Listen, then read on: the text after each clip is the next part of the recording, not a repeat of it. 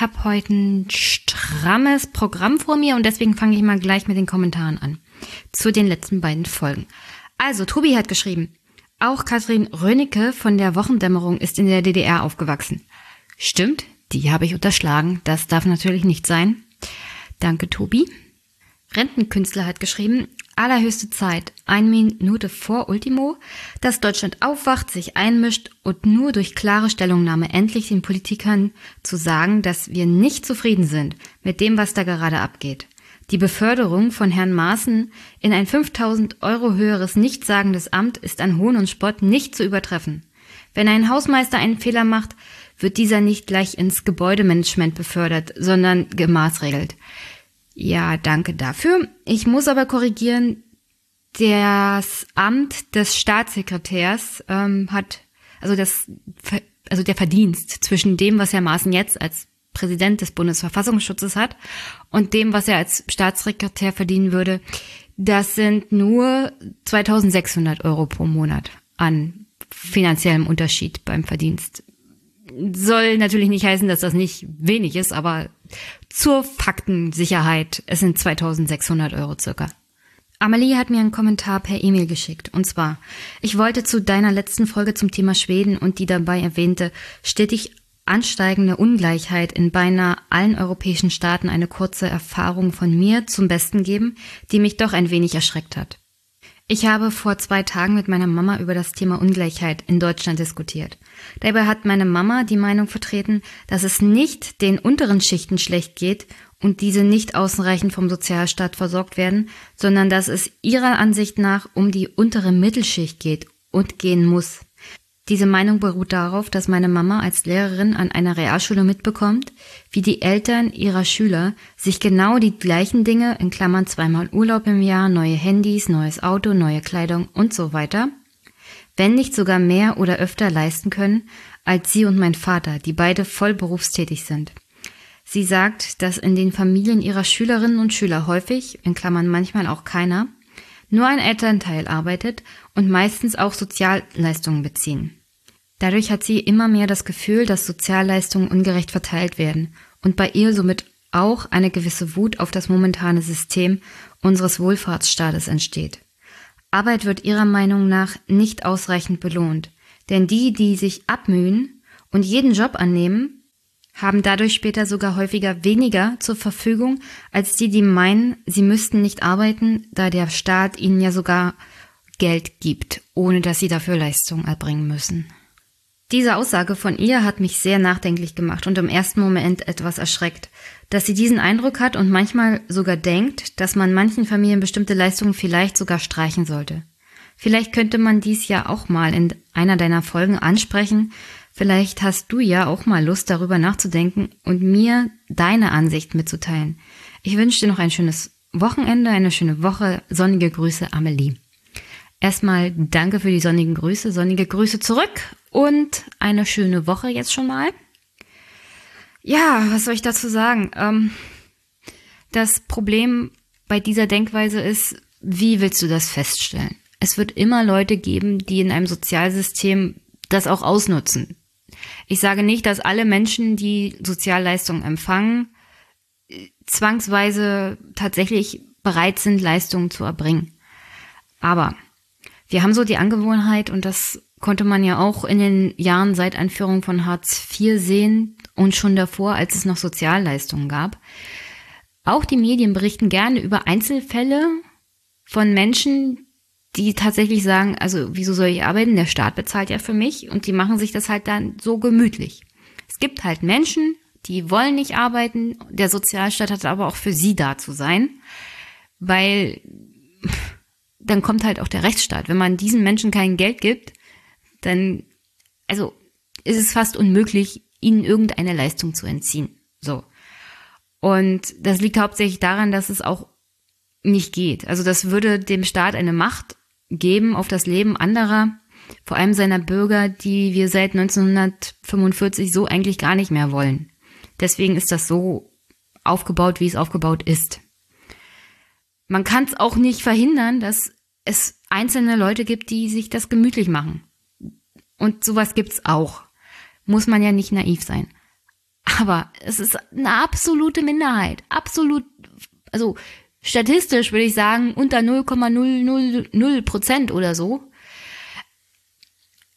Das kommt einem nur viel vor. Vielleicht auch, weil auch öfters mal darüber berichtet wird. So. Und ich weiß nicht, wie deine Mama, also ich, ich kann ja auch nicht sagen, wie zum Beispiel auch der finanzielle Background der Leute ist, also der Eltern, der Kinder, die deine Mama unterrichtet. Vielleicht kommt es ihr nur so vor, dass sie sich mehr leisten können als deine Mama sich selber. Es kann aber verschiedene Gründe haben und es muss nicht unbedingt daran liegen, dass der Staat Sozialleistungen ausgibt. Kann auch sein, dass nebenbei noch jemand arbeitet vielleicht und das nicht anmeldet, zum Beispiel beim Sozialamt beziehungsweise beim Jobcenter, was ein bisschen illegal wäre. Äh, aber naja, das wird es auch geben. Es gibt Leute, die beziehen Hartz IV, arbeiten aber nebenbei, weil sie nicht wollen, dass das bisschen, was sie dazu verdienen, auch noch weggekürzt wird. Und auch dafür habe ich Verständnis. Wofür ich nicht Verständnis habe, ist, wenn nebenbei Hartz IV bezogen wird und äh, ein Job oder ein Unternehmen nebenbei läuft, die ein paar hunderttausend Euro machen. Solche Fälle zum Beispiel gibt's auch. Das ist Sozialbetrug und das ist kein Kavaliersdelikt und gehört auch sehr hart bestraft an das Geld. Wie gesagt, ist für Leute da, die es wirklich brauchen. Und jeder, der den Sozialstaat in dieser Art und Weise ausnützt, muss auch hart bestraft werden. Also da sehe ich überhaupt nicht ein, dass die nicht hart bestraft werden, wenn es nachweisbar ist, dass sie ja die Gesellschaft halt verhunzen. Also das ist ja auch gegenüber denen, die das Geld brauchen, nicht fair und nicht sozial. Also soziale Gesellschaft heißt auch, dass nicht nur die Bürger also nicht nur der Staat für seine Bürger sorgt, sondern auch, dass wir als Gesellschaft füreinander sorgen und ein bisschen auch Verantwortungsgefühl haben, wenn zum Beispiel Hartz IV empfangen wird, dass das keine Selbstverständlichkeit ist, sondern dass das Geld ist, das zur Not dann irgendjemandem fehlt. Ähm, die untere Mittelschicht. Die untere Mittelschicht ist vor allem die gesellschaftliche Schicht, die als erstes Angst kriegt und das ist nachvollziehbar und die auch als allererstes abstürzt, wenn es wirtschaftlich bergab geht. Ähm, warum sie eher Angst haben, ist die Tatsache, dass es ziemlich schwierig ist, in Deutschland sozialen Aufstieg zu schaffen. Und wenn man erstmal von der un oberen Unterschicht sozusagen zur unteren Mittelschicht kommt, dann ist das schon ein sozialer Aufstieg. Finanziell vor allem auch. Und wenn man sieht, naja, dieser, dieser Aufstieg, den wir uns hart erarbeitet haben, der ist in Gefahr. Also die Mittelschicht, vor allem die untere, mittlere Mittelschicht kann schon ziemlich fies werden. Wenn es ums Eingemachte geht, also wenn es darum geht, dass man zum Beispiel den Fortschritt, den man erarbeitet hat, verlieren könnte ich kann das nachvollziehen. Und um ehrlich zu sein, in den 20er, 30er Jahren war es ähnlich. Es war vor allem auch diese Mittelschicht, die nach der Wirtschaftskrise eher die NSDAP gewählt hat. Arbeitnehmer auch, aber auch viele, viele von der Mittelschicht, ähm, die wirtschaftlich abgestiegen sind und sich erhofft haben, wenn es unter den Nazis besser läuft, auch wirtschaftlich, dann schaffe ich meinen Aufstieg wieder. Und deswegen ist, naja, die, wirtschaftliche Komponente, der Aufstieg der Mittelschicht und wenn sie verliert, wenn sie absteigt, immer ganz gefährlich, vor allem für eine Demokratie. Weil lange machen die Leute das halt nicht mit, wenn sie befürchten, dass sie absteigen. Und die, also das muss man immer ganz schnell und kon also konkret auch wieder auffangen. Und sonst, das geht eigentlich nur dadurch, dass zum Beispiel Medien nicht mehr permanent über diese Einzelfälle berichten, weil ich finde, das ist ganz schön viel, dann würde ich sagen, also die finanziellen Mittel sind schon, sind schon gut verteilt. Ich würde nicht sagen, dass die ungerecht verteilt sind. Ich würde sagen, also ich glaube, es ist immer noch zu wenig an der falschen Stelle. Und man sollte sich wirklich ernsthaft mal Gedanken machen, ob Hartz IV, ob diese ganzen Sozialleistungen das Richtige sind. weil äh, es ist für keinen gut. Die Diskussion ist immer, also die verdienen es ja gar nicht oder die liegen dem Staat auf der Tasche. Also diese Idee vom, vom Bürgereinkommen oder vom Grundeinkommen finde ich gar nicht so schlecht, weil wenn jeder erstmal das Gleiche bekommt, äh, dann kann man eigentlich die Diskussion nicht mehr führen, äh, naja, der verdient das nicht. Weil wenn jeder Bürger das Gleiche bekommt, dann kann keiner sich wirklich beschweren. Und nein, ich will nicht auch diese Diskussion anfangen, ja, kriegt der Millionär auch ein Grundeinkommen? Ja, ja, klar kriegt er ein Grundeinkommen. Und dann kriegt er eine richtig fette Vermögenssteuer obendrauf und eine Erbschaftssteuer, bitteschön. Und weil davon können wir das dann nämlich finanzieren. Und sonst, ich, ich glaube, deiner, das, ich kann das nachvollziehen, dass deine Mama das Gefühl hat. Und ich kann auch diese Diskussion nachvollziehen, die wird auch permanent von zum Beispiel der FDP befeuert, von der CDU, von der CSU. Aber das ist, glaube ich, nicht die, die richtige Diskussion, die wir führen sollten. Also so greifen wir nur Leuten in die Tasche, denen es noch schlechter geht als, als uns selbst. Und das, das ist nicht Sinn und Zweck des Sozialstaates.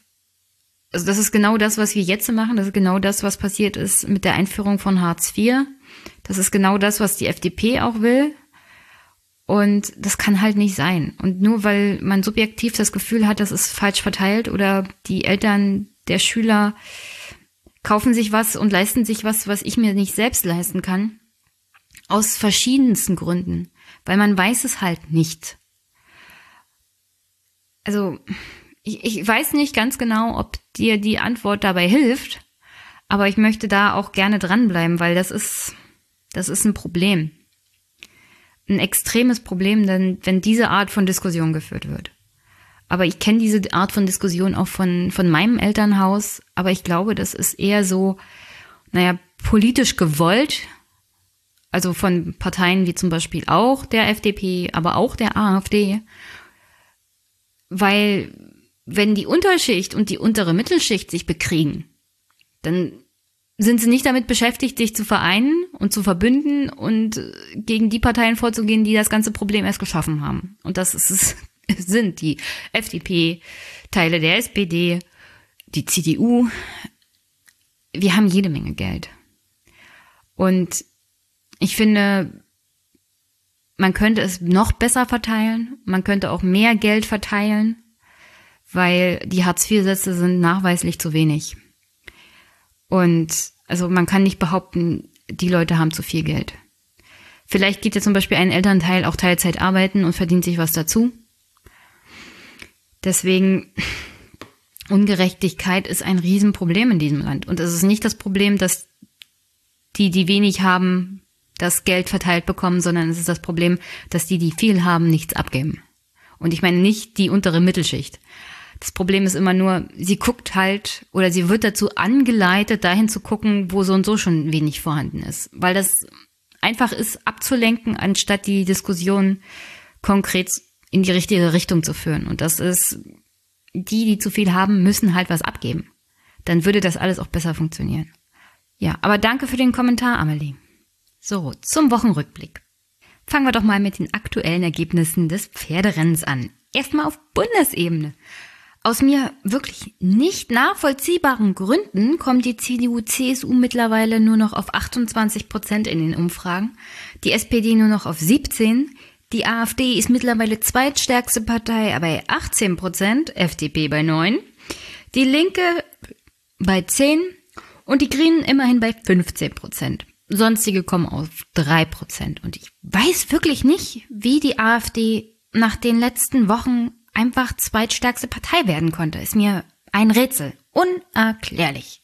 Vielleicht kann ich das ja nachher mit meinem Gesprächspartner Paul mal analysieren, was da so schief läuft in Deutschland.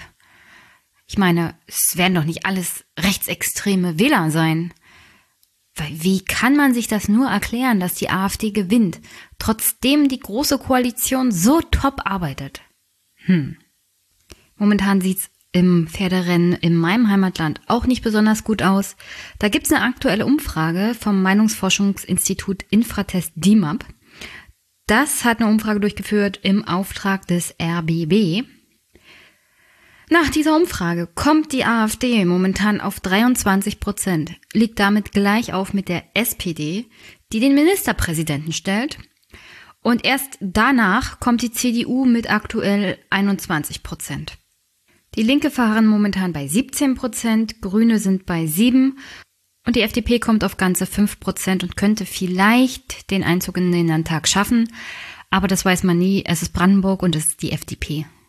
Und aufgrund der aktuellen Ereignisse komme ich wieder nicht dazu, das Thema oder den Podcast zum Thema Brandenburger Pferderennen generell mal zu machen, weil da mittlerweile wirklich sich viel anstaut. Aber ich kann nur so viel zu der aktuellen Lage in Brandenburg sagen. Ähm, ja, die SPD leidet auch darunter, dass die SPD auf Bundesebene keine gute Figur abgibt. Aber gleichzeitig kann zum Beispiel die CDU davon überhaupt nicht profitieren. Und viele der Probleme, die die SPD Brandenburg hat, sind einfach hausgemacht. Also dieses Ergebnis von 23 Prozent, und das ist ein richtiger Absturz, die standen bei der letzten Landtagswahl bei 31,9 Prozent, sind einfach der Tatsache geschuldet, dass die SPD Brandenburg schwere, schwere Fehler auf Landesebene gemacht hat.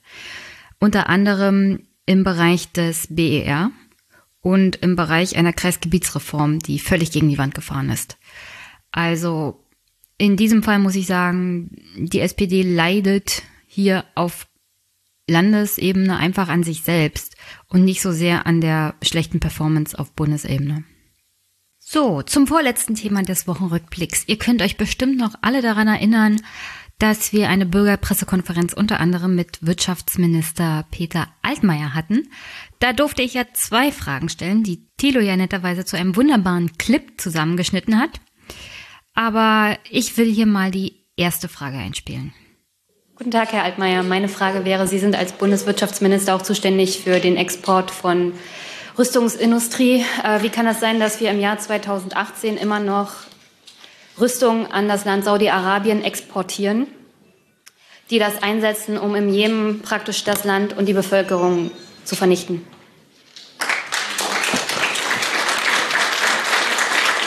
Über die, über die, Rüstungs, über die Rüstungsexportpolitik wird lange und intensiv gestritten. Wenn Sie zu den Arbeitnehmern gehen, die in der deutschen Rüstungsindustrie sind, haben Sie eine andere äh, Meinungslage, als wenn Sie zu den Menschen gehen, die sich kirchlich und für Friedenspolitik interessieren. Das ist keine neue Entwicklung. Und wir haben bei den Koalitionsverhandlungen sehr intensiv darum gerungen.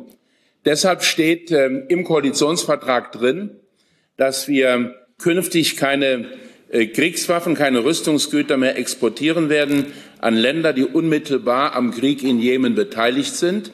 Aber es ist auch gesagt, dass Vertrauensschutz gilt für diejenigen Projekte, äh, die bereits genehmigt sind, äh, weil es darum geht, dass da ganz konkret Unternehmen in Deutschland darauf vertraut haben, was in der letzten großen Koalition beschlossen worden ist und dass es umgesetzt wird. Äh, das habe nicht ich äh, verhandelt und dort reingeschrieben, sondern das hat die gesamte Koalition aus SPD, CSU und CDU in einem äh, in einem tagelangen Prozess diskutiert und am Ende so aufgeschrieben. Und das erklärt, warum wir einerseits äh, keine Rüstungsexporte künftig nach Saudi-Arabien wollen, warum aber das eine oder andere, was bereits entschieden war, äh, dann nicht äh, sofort gestoppt werden kann. Wie gesagt, Herr Altmaier hat es ja selbst wiederholt, im Koalitionsvertrag haben Union und SPD versprochen, keine Waffen mehr an Staaten zu liefern, die unmittelbar am Jemenkrieg beteiligt sind. Die Realität sieht aber ein bisschen anders aus. Ähm, man könnte sagen, es ist das Kleingedruckte, das die SPD jetzt zum Beispiel im Fall Maaßen auch öfters mal angewandt hat. Sie hat ja nicht dezidiert gesagt, sie möchte, dass Herr Maaßen in den Ruhestand versetzt wird. Sie hat ja gesagt, er soll als Bundesverfassungspräsident nicht mehr arbeiten. Ja, ungefähr so ist das mit dem Waffenlieferungen an das Land Saudi-Arabien. Man kann ja sagen, die Bundesregierung weiß noch nicht genau, wer die unmittelbar Beteiligten sind, beziehungsweise sie hat es ja noch nicht verkündet.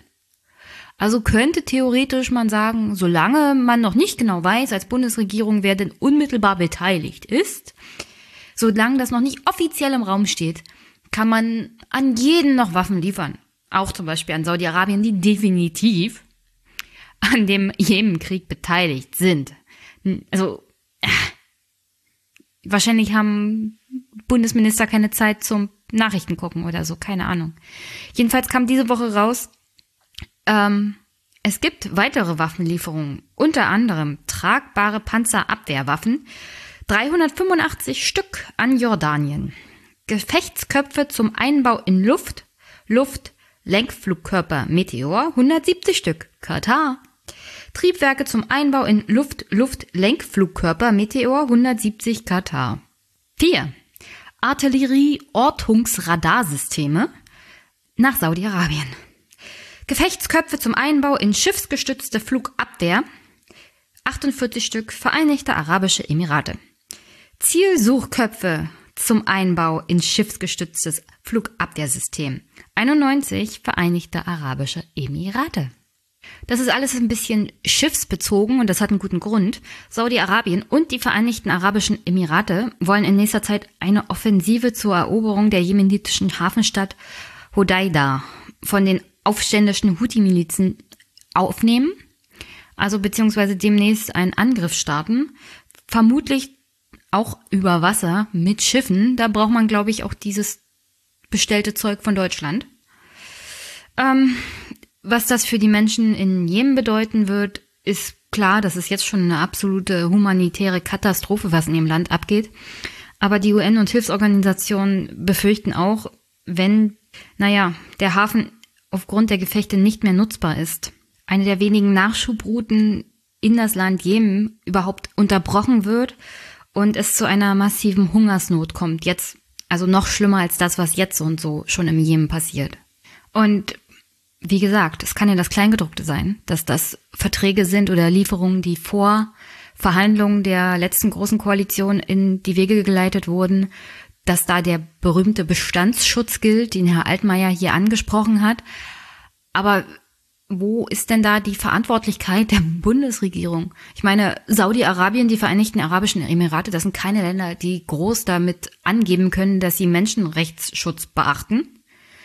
Sie werden den Jemen dadurch noch schlimmer in Mitleidenschaft ziehen, beziehungsweise die Bevölkerung.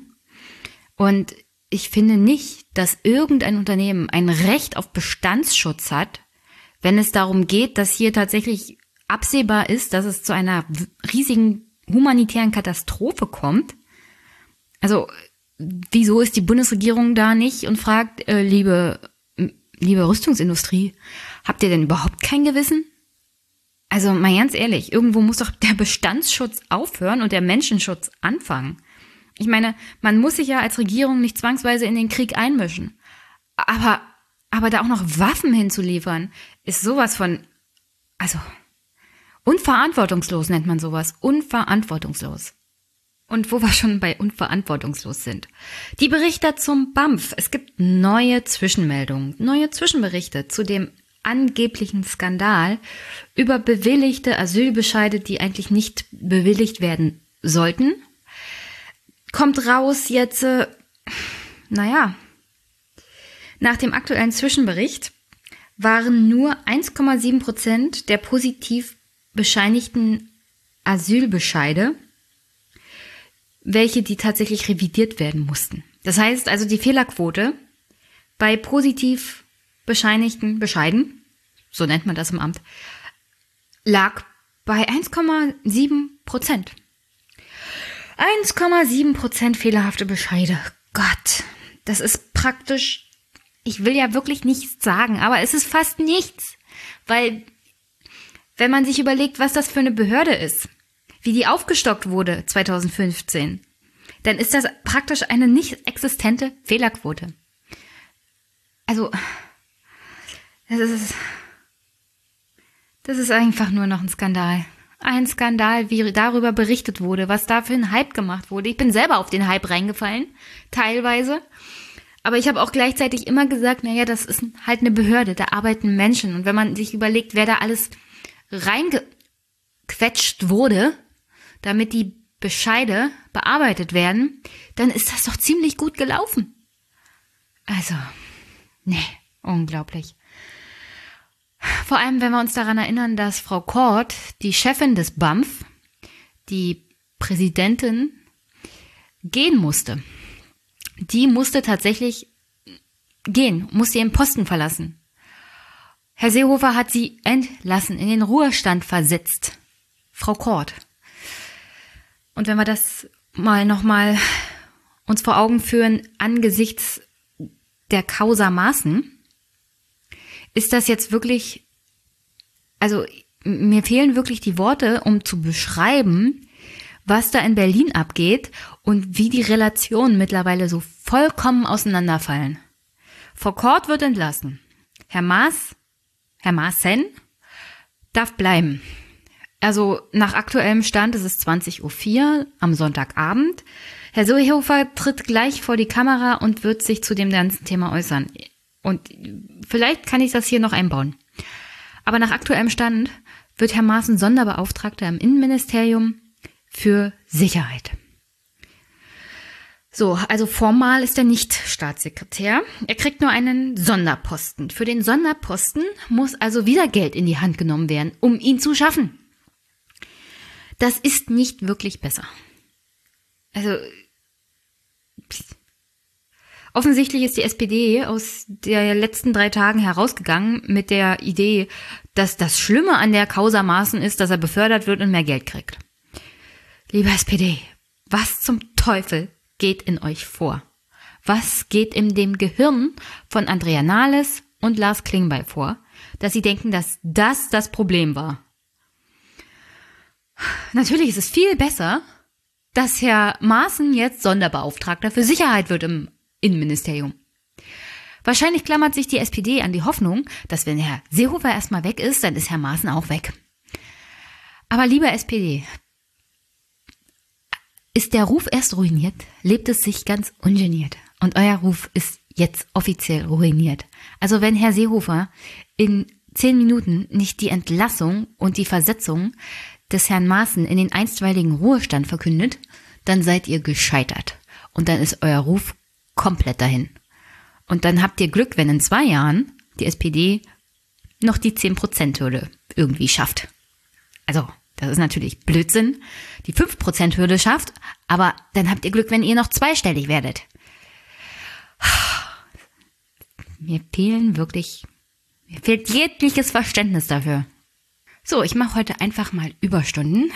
Jetzt war gerade das Statement von unserem allseits beliebten Heimatmuseumschef Horst Seehofer. Puh, äh, hören wir doch einfach mal rein. Der jetzige Präsident des Bundesamts für Verfassungsschutz, Hans-Georg Maaßen, wird zukünftig als Sonderberater beim Bundesminister des Innern im Range eines Abteilungsleiters Besoldungsstufe B9 tätig und dort für europäische und internationale Aufgaben zuständig sein. Die Finanzierung der B9-Stelle wird aus dem Haushalt des BMI erwirtschaftet Zusätzliche Mittel sind nicht erforderlich.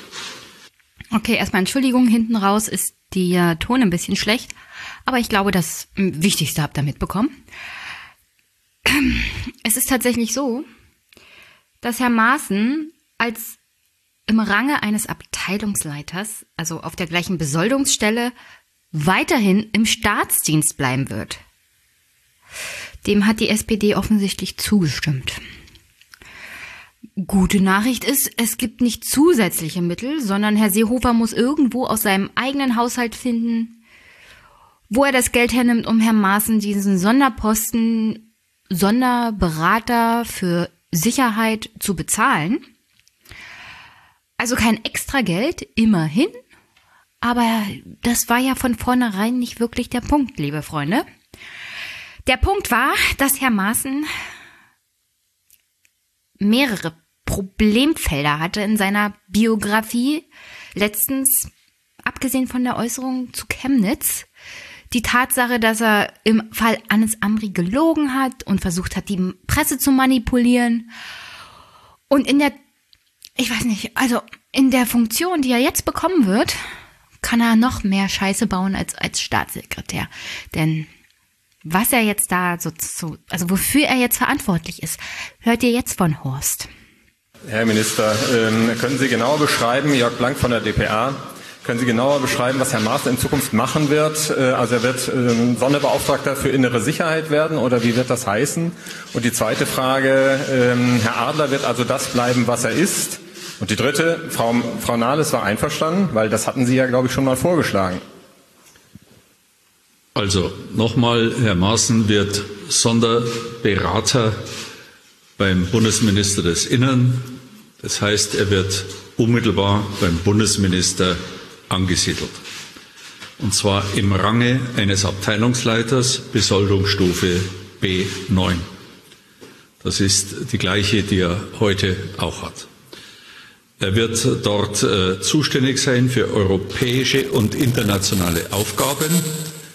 Das geht Aushandlung Rückführungsabkommen, äh, wenn es um äh, Rückführungen von Asylbewerbern geht, äh, es geht um die gemeinsame europäische Sozialpolitik. Es geht um Vereinbarungen mit afrikanischen Staaten bei der Zusammenarbeit in Flüchtlingsfragen und vieles andere mehr. Das ist ein Aufgabenbereich, der noch verstärkt werden muss bei uns, wo es zusätzlichen Handlungsbedarf gibt. Und deshalb richten wir diese Stelle jetzt so ein. Äh, die Parteivorsitzende Andrea Nahles äh, ist mit dieser Lösung einverstanden. Was zur Hölle denkt sich die SPD-Fraktionsvorsitzende und Parteichefin dabei? Wirklich, was denkt sie sich dabei? Um welchen Preis ist die SPD bereit, vor allem in der Führung, diese Koalition zusammenzuhalten? Herr Maaßen ist verantwortlich jetzt für solche Sachen wie Rückführungsabkommen, europäische Sozialpolitik. Willst du mich verarschen? Und Abkommen mit afrikanischen Ländern. Ich schätze mal ganz stark, er wird demnächst mit den Chefs der libyschen Lager verhandeln, wie stark da gefoltert werden darf oder was. Und die Chefin der SPD war damit einverstanden. Ach ja, übrigens, hiernach hört ihr ein Gespräch, das ich mit Paul früher am Abend hatte. Und da hatte ich in meiner naiven Hoffnung drauf gesetzt, dass die SPD aus der Koalition austritt.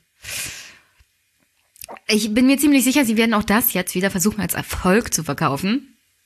Ist es nicht? Ich weiß nicht, was sie sich dabei denken. Offensichtlich denken sie gar nicht mehr im Willy Brandt-Haus. Frau Merkel macht ja Politik nach Umfragen, also nach Umfragen ihrer, in ihrer Wählerschaft. Die SPD sollte das dringend einführen. Ich kann mir niemanden vorstellen, der die SPD wählt dem hier zustimmt. Also, das ist jedenfalls kein SPD-Wähler, wie ich ihn mir so vorstelle. Aber eins wissen wir ganz genau, sollte die SPD jemals wieder irgendwie auch nur eindeuten, den Koalitionsbruch wagen zu wollen, ist alles nur Show. Also nicht nur CDU, CSU können Festspiele und Schauspieltheater. Nein, die SPD kann das auch. Die kann zwar nicht gut blöffen, aber sie kann antäuschen, eine Koalition platzen lassen zu wollen und es aber nicht zu meinen. Das bestätigt sogar Herr Seehofer. Hat jetzt der Bruch der Koalition tatsächlich im Raum gestanden oder nicht? Also jedenfalls, ich war äh, bei all den Besprechungen, die ich geführt habe, war dies zu keinem Zeitpunkt ein Thema. Es ist auch von niemandem angedroht worden. Also natürlich ist das, und das glaube ich, ist jedem klar, ein ganz schlechtes Zeichen, wenn dein Gegenüber weiß, du blöffst nur. Du ziehst doch niemals durch. Und die SPD hat jetzt hier in dieser Situation wieder bewiesen, sie zieht niemals durch. Sie hatte von Anfang an nicht die Absicht, die Koalition platzen zu lassen. Nachvollziehbar, weil, ich zitiere Frau Andrea Nalles, dann würden sie nämlich richtig in die Fresse kriegen. Aber glaubt ja nicht, liebe SPD, dass wenn ihr in zwei Jahren wieder zur Wahl steht, und zwei Jahre sind schnell vorbei, dass die Wahl dann besser läuft. Ich glaube es nämlich nicht, weil es kann jetzt nur noch schlimmer werden. Und selbst wenn Horst Seehofer weg ist, eure Grundprobleme sind nicht gelöst und die habe ich mit Paul besprochen. Okay, aber Andrea hat ja auch noch was gesagt. Also hören wir da mal rein. Ich möchte mich ausdrücklich bei Angela Merkel und Horst Seehofer bedanken, dass sie meine Initiative aufgegriffen haben. Wir haben uns äh, heute dann verständigt und beschlossen, dass Herr Maaßen als Verfassungsschutzpräsident abberufen wird. Das war der SPD besonders wichtig. Wir haben außerdem verabredet, dass er nicht äh, befördert wird. Äh, das ist gut. Wir haben darüber hinaus auch festgehalten, dass äh, Gunther Adler, ein ausgewiesener Experte im Bereich äh, Bau, Wohnen äh, weiter in seiner Funktion als Staatssekretär verbleibt und dass Herr Maaßen ähm, eine äh, neue Aufgabe übernimmt als Sonderberater und zwar für europäische und internationale Angelegenheiten im BMI. Insgesamt glaube ich, dass damit die Grundlage gelegt ist, dass wir jetzt wieder zur Sacharbeit zurückkehren. Wir haben sehr wichtige Themen auch äh, vor uns. Wir werden versuchen jetzt sehr bald eine Einigung herbeizuführen im Bereich des Fachkräfteeinwanderungsgesetzes und das dann ins Kabinett zu bringen. Auch muss sehr bald geklärt werden, wie es weitergeht mit Nachrüstungen in Bezug auf Dieselfahrzeuge. Und ich denke, dass wir deswegen genug zu tun haben und dass wir äh, diese Regierung wieder in äh, eine, ein gutes äh, Fahrwasser führen können. Darauf hoffe ich. Vielen Dank. Frau Nahles, sind Sie jetzt zufrieden mit dem, was Sie erreicht haben? Okay, schon mal die gute Nachricht. Herr Adler bleibt. Aber das ist auch die einzig gute Nachricht für die SPD an diesem Abend. Denn Herr Maaßen bleibt auch in einem Amt im Bundesinnenministerium. Und ich habe gerade erläutert, wofür er zuständig sein wird. Und Frau Nahles steht da und sagt, aber jetzt Sachthemen, Sachthemen, zurück zur allgemeinen Arbeit. Herr Seehofer ist nicht weg. Wenn Sie Glück haben, ist er nach dem 14.10. weg. Vielleicht. Würde ich mich nicht darauf verlassen, weil solange Angela Merkel in der Situation ist, dass sie ihn feuern muss, solange sieht das halt echt blöd aus. Für alle. Also, ich irre mich oft und viel, auch in politischen Themen. Aber ich, ich kann mir noch kein Szenario vorstellen, in der tatsächlich Angela Merkel Horst Seehofer, naja, entlässt. Also wirklich an die Hoffnung, warum sich die SPD an diese Hoffnung klammert, ist mir ein Rätsel. Vielleicht wissen sie mehr als die Bevölkerung. Also wenn Angela Merkel ihnen durch die Blume schon gesagt hat, dass Seehofer bald weg ist, dann herzlichen Glückwunsch. Aber wie gesagt, die Hauptprobleme der SPD verschwinden dadurch nicht. Und äh, die Frage am Ende war ja auch lustig. Frau Nahles, sind Sie mit dem Ergebnis zufrieden? Herzlichen Dank, sagt sie da nur. Ja, ich glaube nicht, dass sie zufrieden sein kann. Keiner kann damit zufrieden sein. Und um ehrlich zu sein, zeigt es auch, in der ganzen Situation ist selbst Seehofer noch der kompetentere, weil der beantwortet wenigstens noch Fragen. Es sind nicht viele, aber er scheint wenigstens noch einigermaßen gut gelaunt zu sein. Und Kontenance zu bewahren. Und das ist ja wohl das Allerschlimmste. Wie kann es sein, dass Seehofer derjenige ist, der sich wie ein erwachsener Mensch benimmt? Das, das wirkt doch noch schlimmer, Andrea. Das macht, das macht die ganze Sache noch schlimmer, dass du einfach so davon rennst und nicht mal Fragen beantwortest. Ey, nee, nee, das tut einfach nur weh, wie beratungsnotwendig, also wie viel Beratung kann man als Politiker in der Position überhaupt brauchen, um, um sich so zu benehmen? Aber wie gesagt, mir fehlen eigentlich nur noch die Worte. Und deswegen nehme ich mal die Worte von einem gewissen Herrn Bülow. Marco Bülow sitzt als Hinterbänkler in der SPD und scheint irgendwie einer der wenigen zu sein, die noch ein bisschen Selbstachtung haben, wenn sie das Parteibuch der SPD vorzeigen. Aus gutem Grund, denn er macht dieses ganze Schmierentheater nämlich nicht mit. Er hat am 19. September, als es noch um die Beförderung von Herrn Maaßen ging, ein Statement rausgegeben. Und ich lese mal daraus ein paar Sachen vor. Glaubwürdigkeit ist das höchste Gut der Politik. Ausgerechnet diese leidet aber schon sehr lange. So dass wir uns nicht wundern dürfen, dass immer mehr Menschen sich von den Parteien abwenden und Politik als Theater brandmarken, bei dem es hauptsächlich um Posten, Macht und immer weniger um Haltung und Ideale geht. Die Schmierenkomödie um Hans-Georg Maaßen wird diese Entwicklung weiter verstärken. Genau deshalb ist in der Großen Koalition die Grenze des Zumutbaren nicht erreicht, sondern überschritten. Die SPD macht sich einmal mehr unglaubwürdig und zum Handlanger einer Regierung, die von Seehofer am Nasenring durch die Manege gezogen wird. Was ist das bloß für ein Signal innerhalb der SPD? Wo bleibt die Selbstachtung? Schon im Wahlkampf und nach der Wahl haben sich das viele gefragt. Erst eine GroKo ausschließen und sie dann doch eingehen? Erst auf die Fresse geben wollen und sich dann doch lieb haben? Natürlich hat die Glaubwürdigkeit da schon extrem gelitten. Die Situation jetzt mit dem Fall Maaßen darf die SPD nicht wieder akzeptieren, wenn sie überhaupt noch mal ernst genommen werden möchte. Ich werde dies in keinem Fall mittragen. Die Partei muss sich verweigern. Diese Koalition darf nicht weitergeführt werden. Das hat jetzt Herr Bülow zwar geschrieben in der Erwartung, dass Herr Maaßen befördert wird, aber ich glaube, im Großen und Ganzen meint er das generell für das Verbleiben von Herrn Maaßen in einem Amt unter der Regierung von der SPD. Die SPD hat dem wieder zugestimmt. Herr Maaßen bleibt. Er mag nicht mehr Verfassungsschutzpräsident sein und Herr Adler mag bleiben, aber Herr Maaßen bleibt halt auch. Und Herr Seehofer hat es gesagt, zu keinem Zeitpunkt wurde das Auflösen der Koalition überhaupt in Erwägung gezogen, geschweige denn besprochen. Keiner hat es angedroht. Die SPD hat mehr Angst davor, aus der Regierung zu fliegen und Neuwahlen eingehen zu müssen, als den Rest Anstand zu besitzen und den Rest Glaubwürdigkeit, der überhaupt noch da war.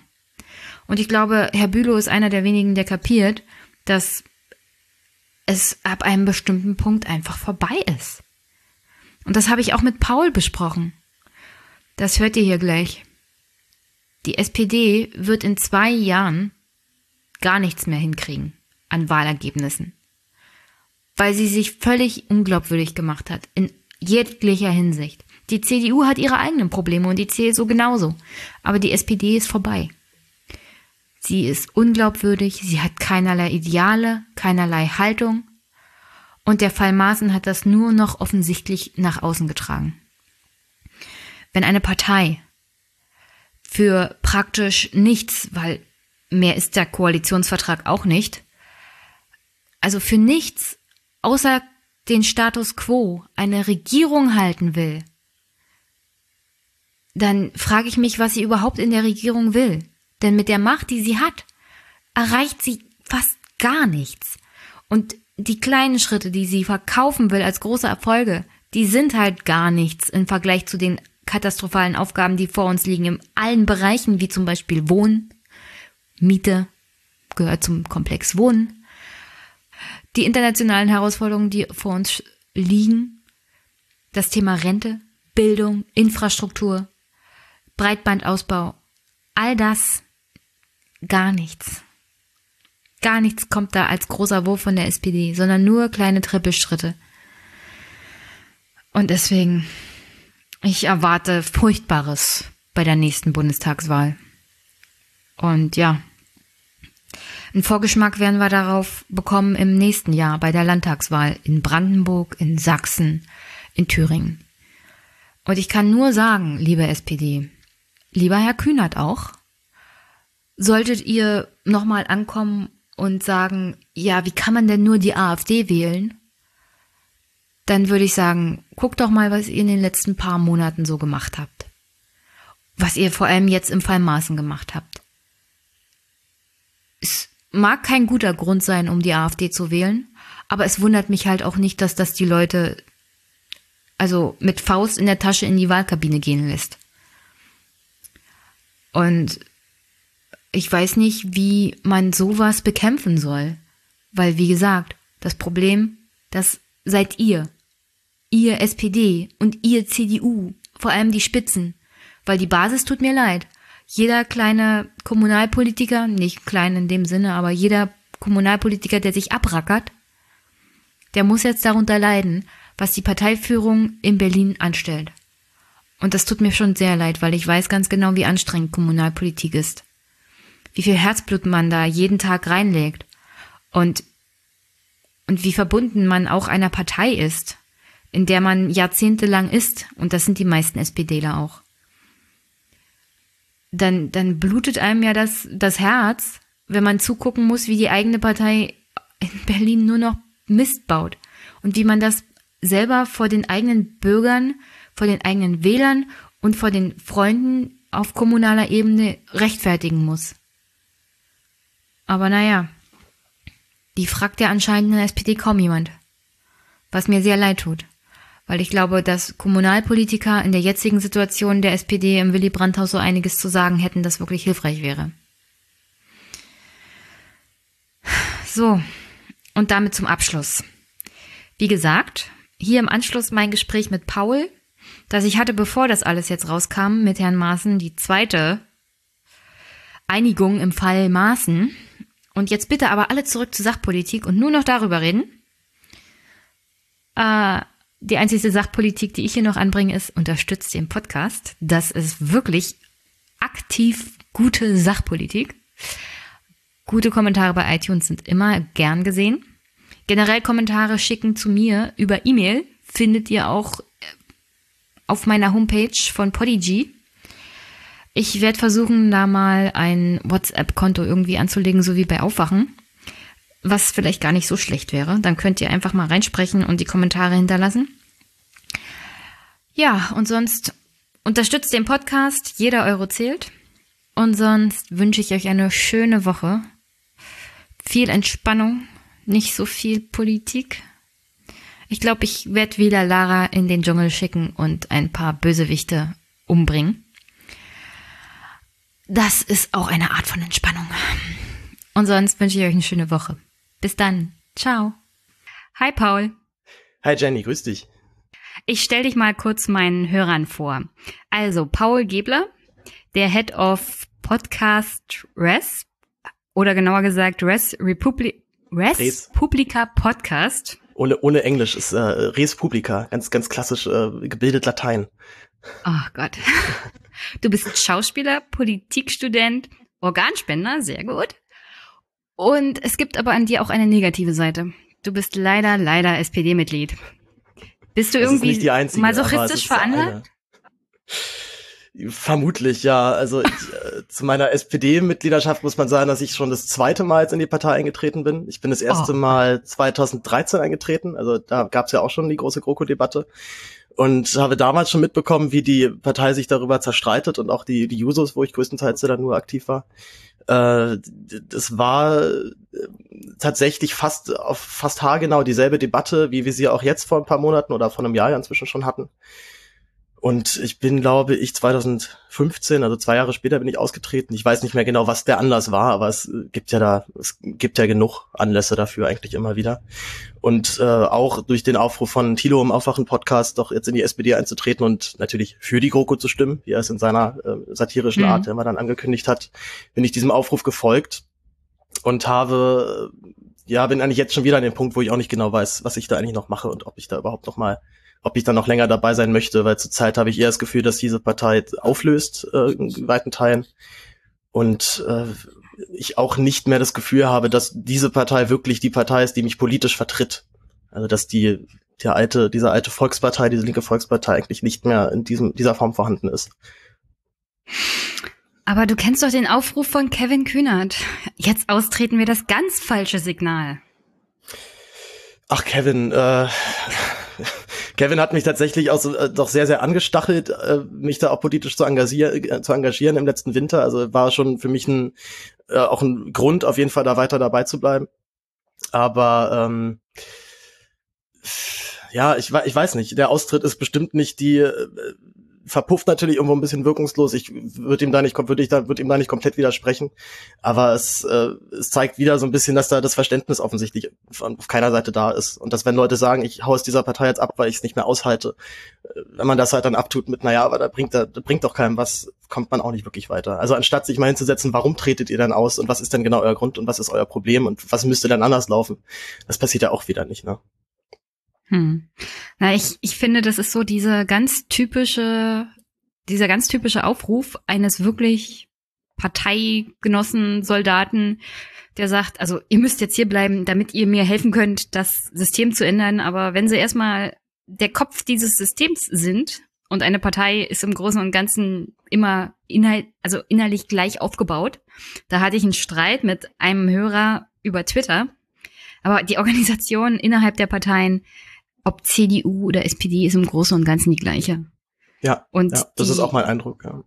Mm, und die innerdemokratischen Begebenheiten führen dann später auch dazu, dass du, wie zum Beispiel Adriana Nahles, sehr engagiert links startest, aber dann halt wie Andrea Nahles endest. Ja. Nicht sehr, nicht mehr sehr engagiert unter links. Ich glaube auch, dass dieses, dieser, dieser Riesenapparat SPD, also um ja, dort wirklich eine, in einer Position immer zu gelangen, die wirklich dann Aussage, die wirklich dann wichtige Aussagen treffen kann oder die sich überhaupt mal in der Position überhaupt wiederfindet, wo sie Einfluss hat auf bestimmte Debatten, das dauert einfach ewig. Und ich glaube, bis du dann da oben angekommen bist, ist, äh, bist du erstmal rund geschliffen. Und ja. machst dann auch alles, was du sagst. Also bei Kevin hatte ich, habe ich wirklich das Gefühl in den letzten Monaten, dass er von, vom Parteivorstand derartig eingelullt wird in, in, dieses, in dieses Machtzentrum der Partei und äh, vermutlich inzwischen davon fast sogar überzeugt worden ist, dass diese GroKo schon richtig ist und wichtig ist für dieses Land.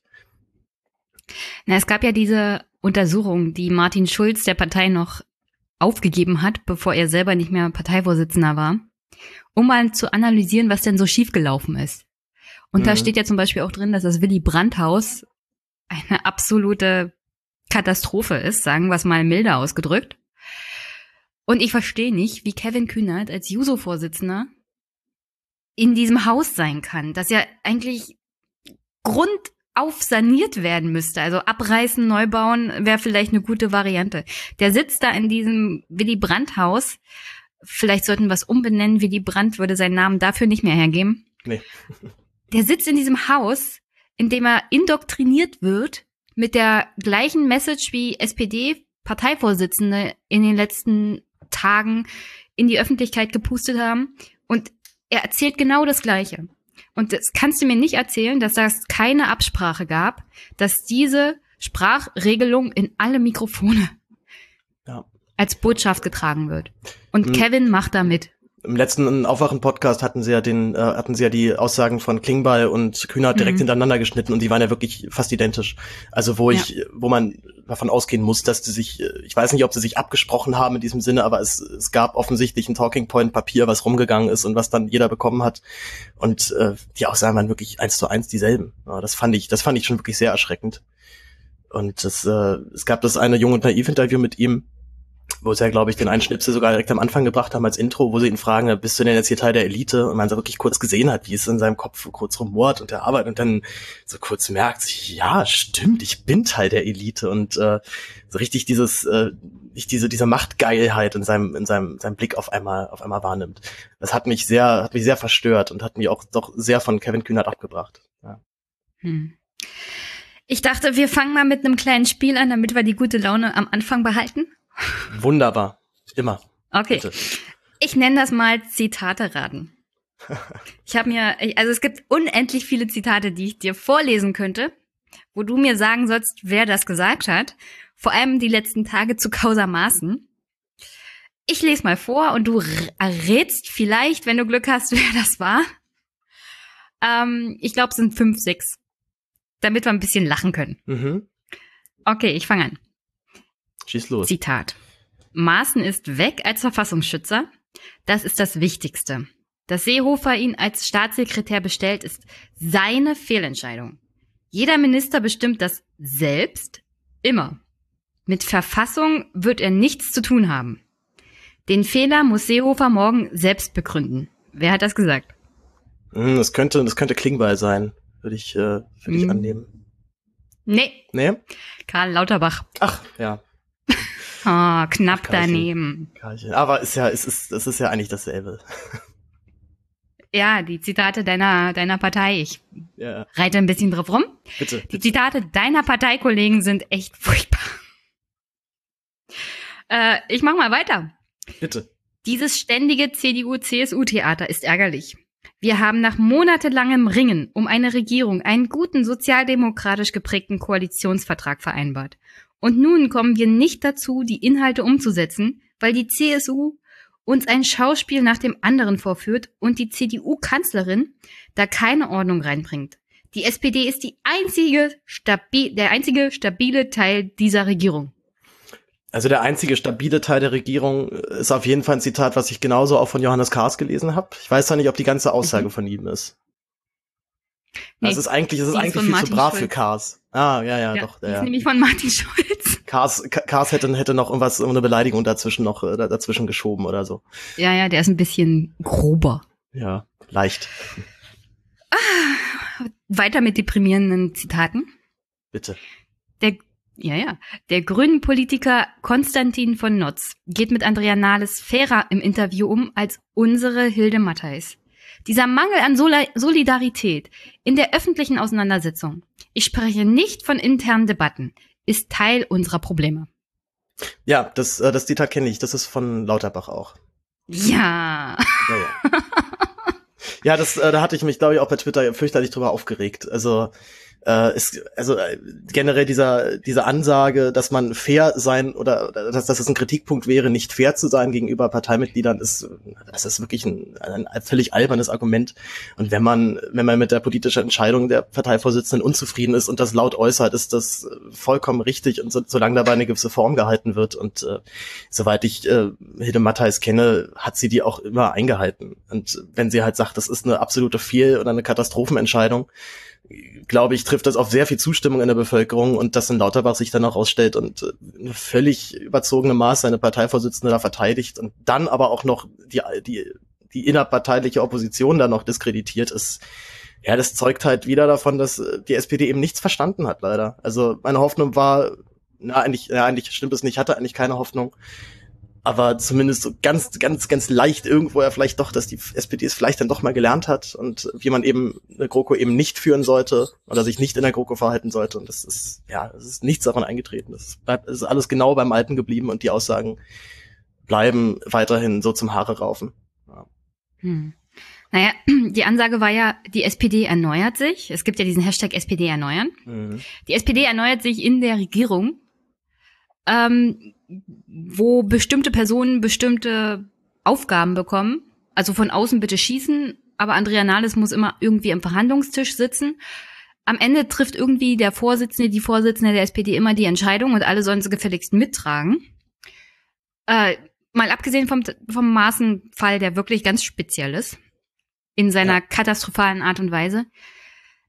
Da, also das Kernproblem der SPD ist ja auch, dass sie nicht kommuniziert und nicht diskutiert sondern es wird eine Entscheidung getroffen, die wird nach unten weitergereicht und die muss man gefälligst als Mitglied auch tragen und akzeptieren. Und Gegenworte sind überhaupt nicht gefragt. Also es ist überhaupt keine Diskussion gefragt. Das Endergebnis steht ja eigentlich schon fest. Und äh, jetzt sollen alle bitte loben. Wann, wann ist ja. denn das so geworden? War die SPD schon immer so? Das kann ich dir schon deswegen nicht sagen, weil ich dafür aber generell zu jung bin und äh, die Partei ja auch halt so gesehen nur aus der Juso-Perspektive kenne. Also bei den Jusos kann ich dir sagen, da habe ich mich auch immer wohlgefühlt und auch immer das Gefühl gehabt, das ist eine, ähm, eine Gruppierung auch mit politischen Standpunkten, die ich so vollkommen teilen kann und unterstützen kann, auch wenn es da natürlich Sachen gibt, die ich dann, die ich dann weniger gut finde. Aber die perfekte Partei gibt es da natürlich nicht. Ähm, und also was, was ich festgestellt habe, gerade weil ich ja beide GroKo oder No-GroKo-Kampagnen mitbekommen habe, sowohl 2013 als auch jetzt, äh, jetzt gerade die letzte 2017, dass äh, bei den Users 2013 es doch noch durchaus immer wieder Leute gab, die meinen, nee, das ist schon richtig, eine GroKo zu machen oder sinnvoll. Und das war dieses Mal ganz anders. Also ich weiß noch, dass wir bei einer Veranstaltung mal waren und eine große Debatte hatten und ich glaube, es waren ein oder zwei Leute von mindestens 40, 50, die dann der Meinung waren, das ist, also die sagen, wir würden für die GroKo stimmen. Also die Stimmungslage war diesmal, zumindest bei den Users, eine ganz andere und es gibt sehr wohl bei den Users eine Debattenkultur und äh, teilweise fast sogar mir zu viel Debattenkultur, weil das, das, das ist ja auch immer dein Punkt, dass man sich dann, dass man das Große aus den Augen verliert und sich dann lieber mhm. darüber kloppt, ob man den, äh, den Antrag jetzt nochmal durchgendert oder nicht. Und äh, die wirklich, der wirklich große, die große politische, das große, dicke politische Statement dabei voll, vollkommen auf der Strecke bleibt. Ja, aber wenn man auf der einen Seite die Jusos hat, die das eine Extrem, also wie du beschreibst, zelebrieren und dann aber die SPD sieht, wo ich das Gefühl habe, dass es genau das Gegenteil ist. Wieso schafft, also ich, ich verstehe nicht, wieso es nicht geschafft wird, daraus eine vernünftige Debattenkultur zu entwickeln in der SPD. Ich glaube, diese Debattenkultur wäre in der Opposition sehr, sehr viel einfacher geworden. Ich glaube, jetzt gerade, wo sie in der mhm. Regierungsverantwortung sitzen, ist halt wieder die, ist wieder die große, äh, das, das, die große Grundregel, wir müssen erstmal regieren. Wir müssen irgendwie dieses Land jetzt einigermaßen in sichere Fahrwasser bringen und dafür ist halt eben so ziemlich alles erlaubt. Und wenn halt dann, also da, da passt ja dieses Zitat von, von, von Lauterbach ja perfekt rein, ne, zur, zur Debattenkultur, dass sie innerparteilich kritisiert wird und äh, das Gegenargument, was dann kommt, ja, ihr seid ja überhaupt nicht mehr fair zu ihr. Das ist ein völliges, also ja, politisches, völlig, völliges Schwachsinnsargument.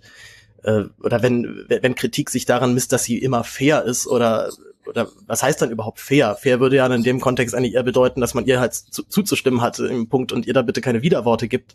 Denn das würde ja diese Partei dann äh, zerstritten dastehen lassen. Dieses, diese Partei ist schon längst zerstritten und zwar überall und wird ja von jedem auch nur noch so wahrgenommen. Es hat ja keiner das Gefühl, dass da eine Partei gerade dabei ist, die, äh, die an einem großen, die an einer großen Sache arbeitet und einen größeren, größeren Wurf für die Gesellschaft oder für diesen Staat hat. Das ist ein reines Abarbeiten von, äh, von Verwaltung, was dort zurzeit nur noch geschieht. Hm. Ich habe noch ein paar Zitate. Soll ich weitermachen Bitte. oder bist du deprimiert genug? Ach, ich bin, ich bin, das, das, ja, das bin ich zwar, aber es ist, es, da ist noch viel Luft nach unten, keine Sorge. Oh, sehr gut. Maaßen war als Helfer von AfD und Co. als Verfassungsschutzchef nicht tragbar und wurde dank der SPD aus dem Amt entfernt. Seehofers dreiste Entscheidung, Maaßen zum Staatssekretär zu machen, befördert Politikverdrossenheit und hoffentlich seinen baldigen Abgang nach der Bayernwahl. Oh, das, hui. Das, das könnte, das könnte jetzt vielleicht Klingbeil sein. Das ist so einigermaßen glatt. Also das äh, wenig, äh, wenig Spitzen drin. Bin mir nicht sicher. Also, da bist du ein bisschen fies zu Lars. Das hat nämlich Ralf Stegner gesagt. Ah, okay. Ja, der ist wirklich nur das Gegenteil von glatt. ja, der ist ein bisschen. Ach, manchmal wünschte ich mir, die SPD würde ihm irgendwie Tastatur und Mikro wegnehmen. Das würde Ach, vielleicht das, helfen. Das würde ich aber viel in der Partei zurzeit wünschen. Also auch die Tweets von Lauterbach und äh, vor allem von Kars finde ich äh, jedes Mal äh, ziemlich, ziemlich schlimm. Ich, ich sehe die Tweets von Kars nicht mehr. Ach, ach stimmt, der hat dich ja geblockt. Ja, ich, ich arbeite noch dran. Ja. Das ist aber tatsächlich mein ja. großes, mein großes Ziel. Und ich habe ihn eigentlich auch schon mehrmals, äh, auch schon echt ordentlich getriezt. Also und er hat auch schon ein paar Mal auf mich reagiert. Also ich glaube, ich bin, ich bin auf jeden Fall bald dran. Aber ich, ich würde das also, tatsächlich. Wenn er auf dich reagiert, bist du bald fällig. Ja, ja, ich glaube auch, wenn also, und wenn er, wenn er mich dann wirklich bockt, hatte ich auch das Gefühl, dass ich, äh, dass ich eine gute Arbeit da gemacht habe, tatsächlich. also wir müssen mal eine Ehrenmedaille einführen. Irgendwie. Geblockt von Gas. Okay, erst dann, und, erst, und erst dann kann man, äh, man, oder vielleicht in ein paar Jahren, wenn, wenn, wenn dann Kars und alle anderen aus der Parteiführung weg sind, wird das dann halt das Kriterium für einen, für einen guten SPD, äh, für ein gutes SPD-Parteimitglied, dass er von Kars geblockt wurde. Das finde ich gut. Ja, genau. Also für Abgeordnetentätigkeit darf sich nur noch bewerben, wer irgendwann mal von Kars geblockt wurde. Es kommt in die Satzung. Ja. Sehr gut. Ähm, okay. Wer hat das gesagt? Die SPD setzt sich durch. Die Schwäche Merkels ermöglicht die Beförderung Maaßens im BMI. Einigung der großen Koalition Maaßen muss als Verfassungsschutzchef gehen und wird zum Staatssekretär. Ich glaube, das, das ist eine wunderbare Überleitung, oder? Ich glaube, das ist von Kars. War das war ja, nicht so? Das ist von Kars. Ja, das ist von Kars himself, ja. Ja, es ist, äh, also ich, ich, ich, ich bin jetzt nicht in die inhaltliche Auseinandersetzung mit diesen, mit diesen Zitaten gegangen, aber es ist trotzdem für mich halt nur so vor, vor, vor Blödsinn. Ähm, denn die, also die, also man kann ja nicht auf der einen Seite sagen, dieser, äh, der Herr Maaßen ist nicht mehr tragbar als Verfassungsschutzpräsident und deswegen musste er gehen. Aber, aber er ist trotzdem immer noch so gut, dass wir ihn ähm, das, den Staatssekretär für, für innere Sicherheit überlassen. Oder auch für, für Cybersicherheit ist er jetzt, das ist ja, glaube ich, hat er das Ressort jetzt ja übernommen. Also das ist, passt halt überhaupt nicht zusammen. Und es ist wieder dieser völlig bescheuerte Ansatz der SPD, alles, was sie da fabrizieren, so zu verkaufen, als wäre es Gold. Also das, das, das war ja schon das, das, die letzten vier Jahre immer wieder das Problem, dass dann ganz, ganz kleine Erfolge zwar verzeichnet worden sind, aber man das halt verkauft hat, als wäre, als, als hätte man gerade die ganze Welt gerettet. Und ähm, mhm. diesen Sachverhalt halt so darzustellen, dass er aufgrund der SPD ist jetzt Maßen weg, aber er ist ja immer noch da und immer noch in einer ganz schön wichtigen Position, vielleicht nicht mehr ganz so, nicht mehr ganz prominent wie als Verfassungsschutzpräsident. Aber dann auch noch zu sagen, es liegt ja nur an der Merkel, dass der jetzt halt noch da ist, ist natürlich völlig albern. Also äh, da wird, da, da wird sich, da wird es zurecht gebogen, dass sich nur die Balken biegen und das ist, es ist noch sehr, sehr schwer erträglich, was dort passiert und was dort die Parteioberen hat von sich geben. Ja, also was du gesagt hast, es gibt ja zwei Punkte da drin. Auf der einen Seite, die SPD macht immer klitzekleine Trippelschritte. Wir hatten diese Woche zum Beispiel ähm, die Anhörung der Hartz-IV-Sätze. Also so um sechs Euro mhm. hier, um vier Euro da, wo die Untersuchungen zeigen, also eigentlich müssten die Sätze etwas über 500 Euro liegen.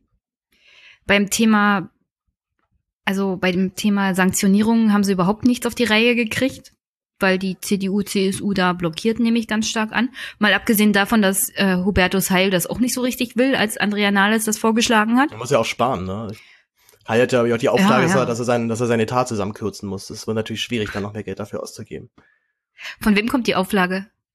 Ich glaube, ich glaube von dem Finanzminister. In ich schätze mal von, von einem gewissen Finanzminister, Olaf Dings, ich habe den Nachnamen vergessen, aber wir fragen auf. Du darfst es nicht sagen, ich darf Olaf darfst, Schäuble. Du darfst, ich darf, ich darf auch alles sagen. Ich, also wenn, wenn, wenn dieser Podcast dazu, dazu führt, dass ich aus der Partei ausgeschlossen werde, ist es eine sehr gut, ist es ein sehr gutes Zeichen für Deutschland, finde ich. Also wenn deine Partei es nicht schafft, Thilo Sarrazin auszuschließen, aber dich.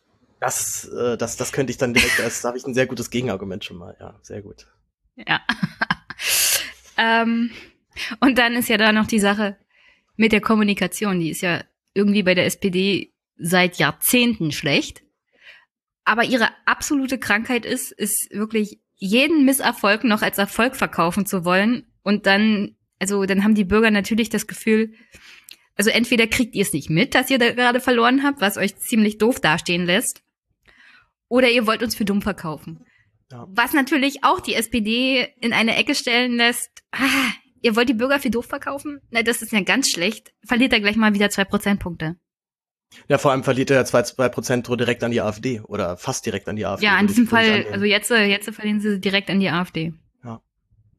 Ja, die, äh, die Partei hat nichts gelernt. Das war meine, das war meine Befürchtung, bevor diese GroKo zustande gekommen ist und das hat sich alles bewahrheitet.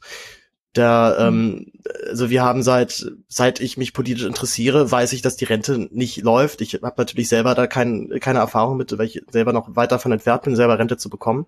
Aber seit Jahren hören wir irgendwelche kleineren Reformchen und, äh, und, und Verbesserungen dieser des Rentenpakets und immer wieder, trotzdem halt dann einmal im Jahr hören wir aber auch, naja, es reicht aber immer noch nicht. So, das ist, das ist, wenn überhaupt, eine ganz, ganz leichte, äh, ganz, ganz leichte Kosmetik, die da vorgenommen worden ist.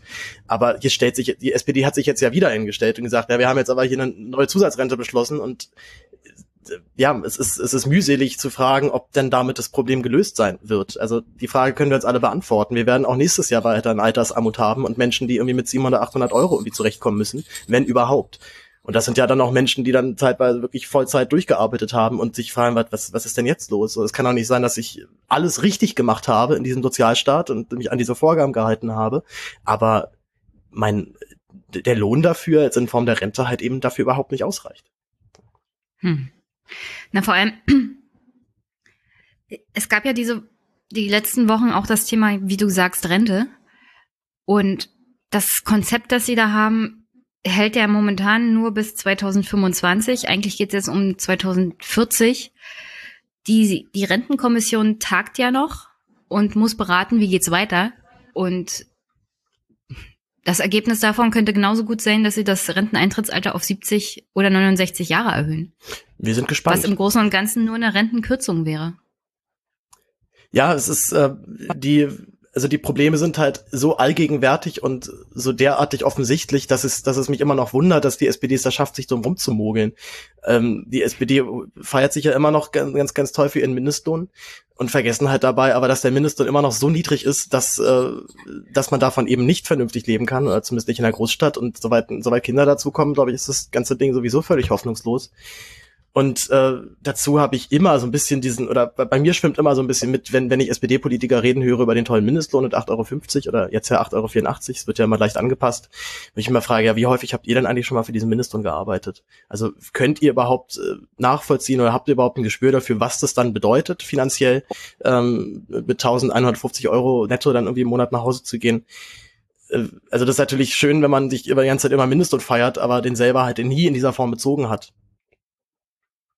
Na, vor allem, das ist ja jetzt nicht eine Lohnuntergrenze. Das ist ja für viele mittlerweile die Lohnobergrenze. Und so wird sie ja. auch von Unternehmern eingesetzt.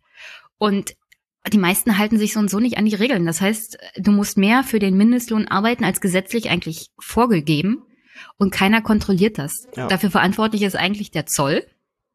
Aber der Zoll hat viel zu wenig Mitarbeiter, um alle Unternehmen im Land zu überprüfen. Die Zahl der also der Verstöße gegen die Mindestlohnregelung nimmt stetig zu und das ist nur das, was sie nachweisen können. Die Dunkelziffer ist da viel höher. Und also beim Thema Mindestlohn gibt es jede Menge Probleme. Also es ist eine Lohnobergrenze, es wird permanent ausgenutzt und alle haben Angst, die für den Mindestlohn arbeiten, den Job zu verlieren. Weil sonst haben sie ja gar nichts mehr. Genau, ganz genau. Und das macht alle einfach nur noch krank. Also das macht die Gesellschaft ja auch krank. Ja, und es ist halt, äh, also wer, wer einen Job macht, äh, wo, wo er für Mindestlohn arbeitet, würde ich jetzt mal pauschal sagen, sind das auch eher Jobs, die man halt macht für das Geld, aber nicht, weil der Job einen jetzt die unglaublich tolle Bereicherung bringt.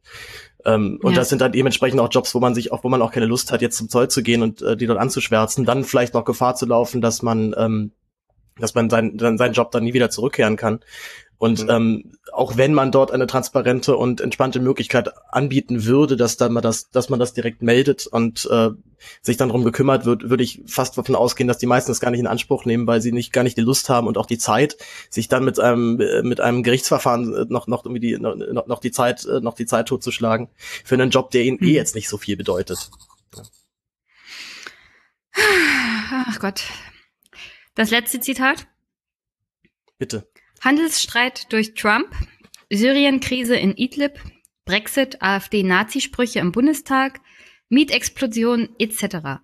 Es kann gute Gründe geben, die GroKo zu beenden. Ein beamteter, unfähiger Staatssekretär reicht dazu nicht. Jeder weiß doch, dass Staatssekretär mehr Status als Einfluss hat. Das ist das, also das, das fand ich bis jetzt den besten Punkt. Dachte mir, da ist, ist doch eh nicht so wichtig, wer Staatssekretär ist. das mhm. ist geil. Nee, von wem ist das? Keine Ahnung. Rate mal. Oh, schwierig. Schon wieder eine Cars? Nee, nee, Lauterbach. Ach, schon wieder Lauterbach. es, also Lauterbach hat sich, äh, entpuppt sich gerade, glaube ich, zu meinem neuen Lieblingssozen. Ja, ich mag ihn mittlerweile genauso sehr wie Cars. Ja, der Herr der, Herr der Fliegen, äh, herrlich. Ich mochte ihn mal früher. Ich fand ihn immer als sehr guten Gesundheitsexperten. Mittlerweile denke ich, hm. Ja, ich hatte ihn. Willst du nicht aufhören zu twittern? Willst du nicht aufhören, dich zu äußern? Wollen die nicht einfach alle aufhören, Politiker zu sein? Das würde ich mir fast eher wünschen. Ja. Also gibt's gibt's nicht andere schöne Jobs, die man machen kann? Ich weiß nicht, ist er nicht Arzt? Kann er nicht in die Medizin zurückkehren oder so und seine Patienten ärgern? Wünscht man, wünscht man das seinen Patienten? Kann man das beantworten? Ich weiß nicht, wenn er Facharzt für Haut- oder Hals- und Ohrenarzt wäre oder so, sowas wird immer gesucht. Ach, ich glaube, als Arzt äh, wirst du auch, glaube ich, selten dieses Problem haben, dass du unbeschäftigt bleibst. Das ist, äh, da gibt's doch, die, doch äh, genug Nachfrage auf jeden Fall.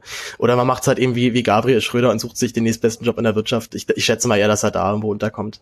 In irgendeinem schönen Fahrbahnkonzern ist bestimmt noch ein Büroplatz frei. Okay. Also, Du hattest mir ja eigentlich, äh, deswegen reden wir hier heute, ne, du bist der Einzige übrigens, der mir einen Audiokommentar geschickt hat zum Thema Maßen, obwohl alle ziemlich angepisst waren. Das waren jetzt die Zitate aus der Woche. Zum Wochenende hin gab es ja eine Rolle rückwärts, weil die SPD irgendwie gemerkt hat, oh, die Leute sind sauer, wenn wir sowas machen. Warum nur? Und äh, ich verstehe es auch gar nicht mehr. Also also erst haben sie den Scheiß gebaut und das mit unterschrieben. Andrea Nahles hat dafür ihr Okay gegeben, dass Maaßen bleibt und zwar als Staatssekretär mit höherem Gehalt. Wobei ich das höhere Gehalt noch nicht mal das Schlimme finde, sondern die Tatsache, dass er bleibt. Dafür sollte dann ein SPD-Staatssekretär gehen. Ähm, offensichtlich wusste sie das alles vorher. Das wusste sie alles, also als sie aus dem Kanzleramt raus ist nach den Verhandlungen. Und dann ging der Shitstorm sozusagen los und sie konnten, konnten sich nicht erklären, warum. Ja, eigenartig. Meine Frage ist bis heute auch nicht erklären. Ja, ich kann, ja. keine Ahnung warum. Meine Frage an dich wäre, du hast doch hin und wieder, gegeben. ja, ja, du hast doch hin und wieder bestimmt Kontakt zu Abgeordneten oder sowas. Ähm, Wo leben die? Auf einem anderen Planeten? Vermutlich ja, zumindest, zumindest geistig. Äh, ich, also zu, äh, zu Parteifunktionären und zum größeren Stil habe ich, da habe ich keinen Kontakt, dann muss ich, äh, muss ich so ehrlich sein. Mein einziger Kontakt zu parteiinternen Mitgliedern beschränkt sich dann auch eher noch auf die Jusos. Und da war die Stimmung äh, nach allem, was ich bei Twitter und auch über ein paar, äh, über ein paar ähm, ähm, WhatsApp äh, Gruppen mitbekommen habe, völlig verheerend. Also ich habe keinen, noch nie von irgendwem gehört, der sagt, oh, das ist jetzt aber eine richtig gute Lösung und jetzt können wir aber alle zufrieden nach Hause fahren und das Ding ist durch. Also es ist eine eine nicht eine null in und keinster Weise nachvollziehbare Maßnahme, die da, haha, Wortspiel, Maßnahme, die da, die da vollzogen worden ist. Und ähm, ich hatte, ich hatte mich vor allem halt über eine Sache doch sehr, sehr aufgeregt, und zwar, dass äh, gerade wenn du jetzt halt sagst, dass Nahles eben über alles Bescheid wusste, bedeutet das ja wirklich, dass sie sich da reingesetzt hat und gesagt hat, okay, gut, wie machen wir das jetzt? Der kann jetzt, der kann hier nicht mehr bleiben, der muss jetzt weg.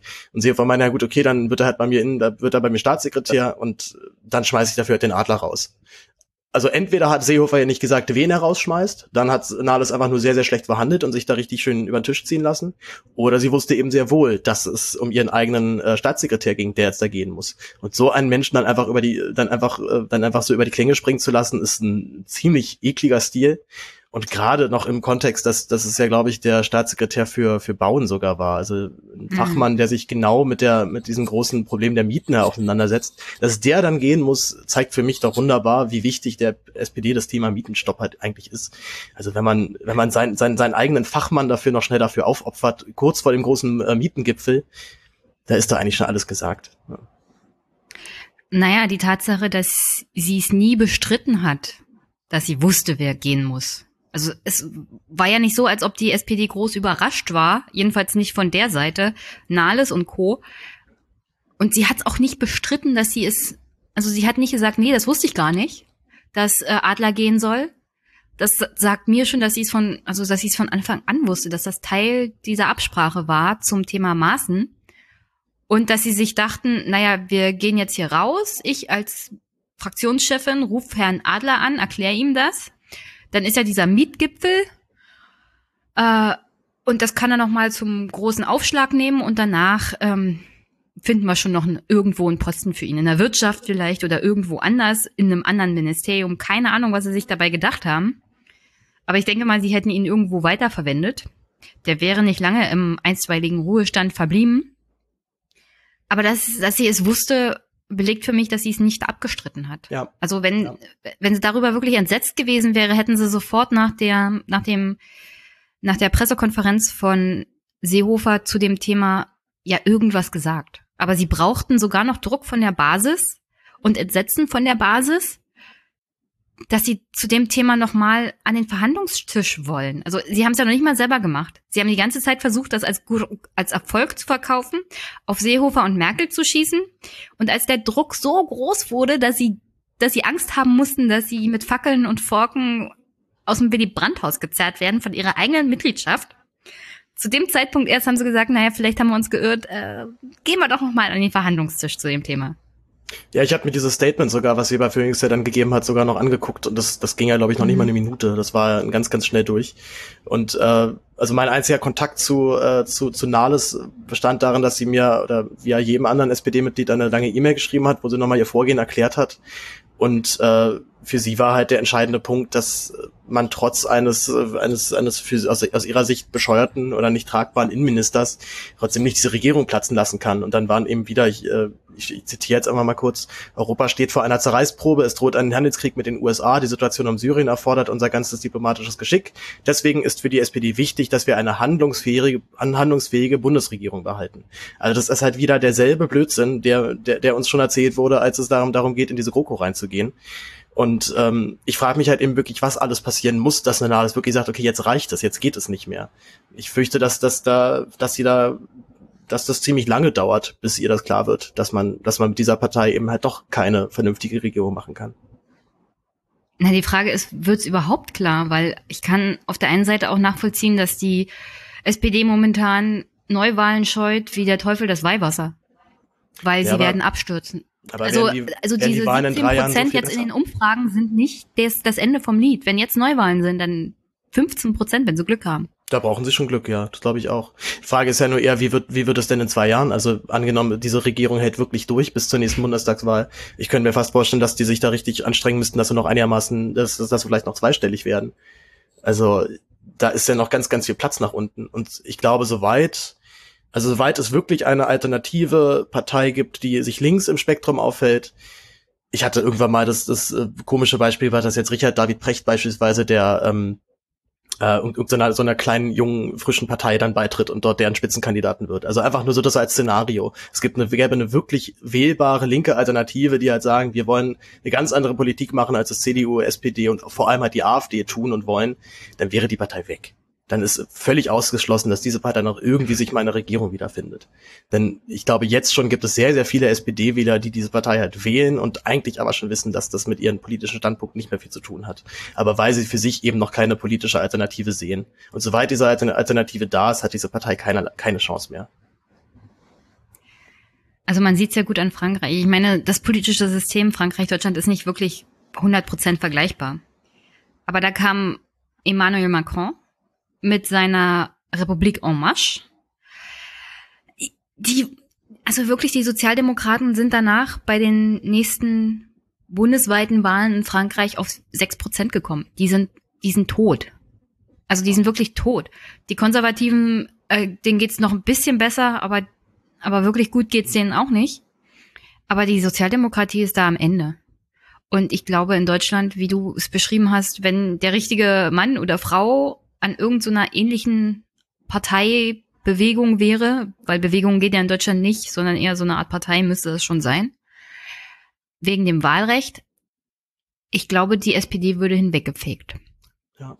Und dass das es ihnen nicht so viel Angst macht, ist mir eigentlich ein Rätsel, weil sie, sie sind doch permanent damit konfrontiert, auch in Europa, dass Emmanuel Macron da die Sozialdemokratie ermordet hat, sozusagen.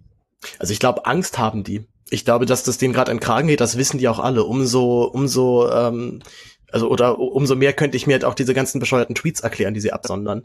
Denn für mich sind das alles Anzeichen von völliger Panik und Aufgelöstheit, weil die genau wissen, wenn jetzt nochmal gewählt werden würde, sind wir hier raus. Und zwar völlig. Dann müssten wir Glück haben, dass wir noch in der Opposition Platz finden.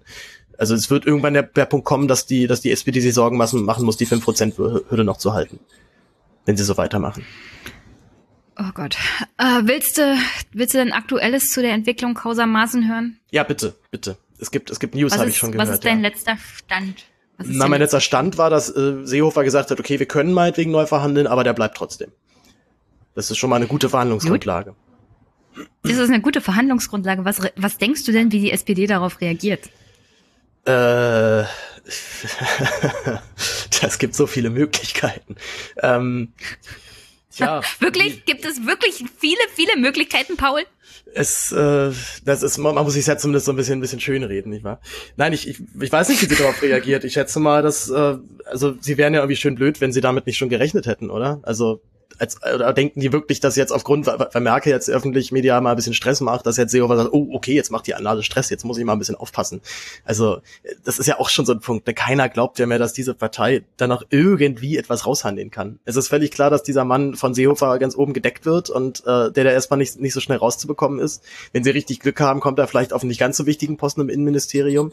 Aber das, was ja eigentlich halt der, der Bürger hören oder sehen möchte oder was ich auch angemessen finde, dass dieser Mensch halt eben nie wieder ein Amt bekleidet, wo er sich um öffentliche Sicherheit oder äh, generell irgendwie politisch großartig Einfluss nehmen kann. Das wäre ja ein Kompromiss, mit dem ich zufrieden wäre und es ist komplett ausgeschlossen, dass erst die SPD das durchsetzen wird.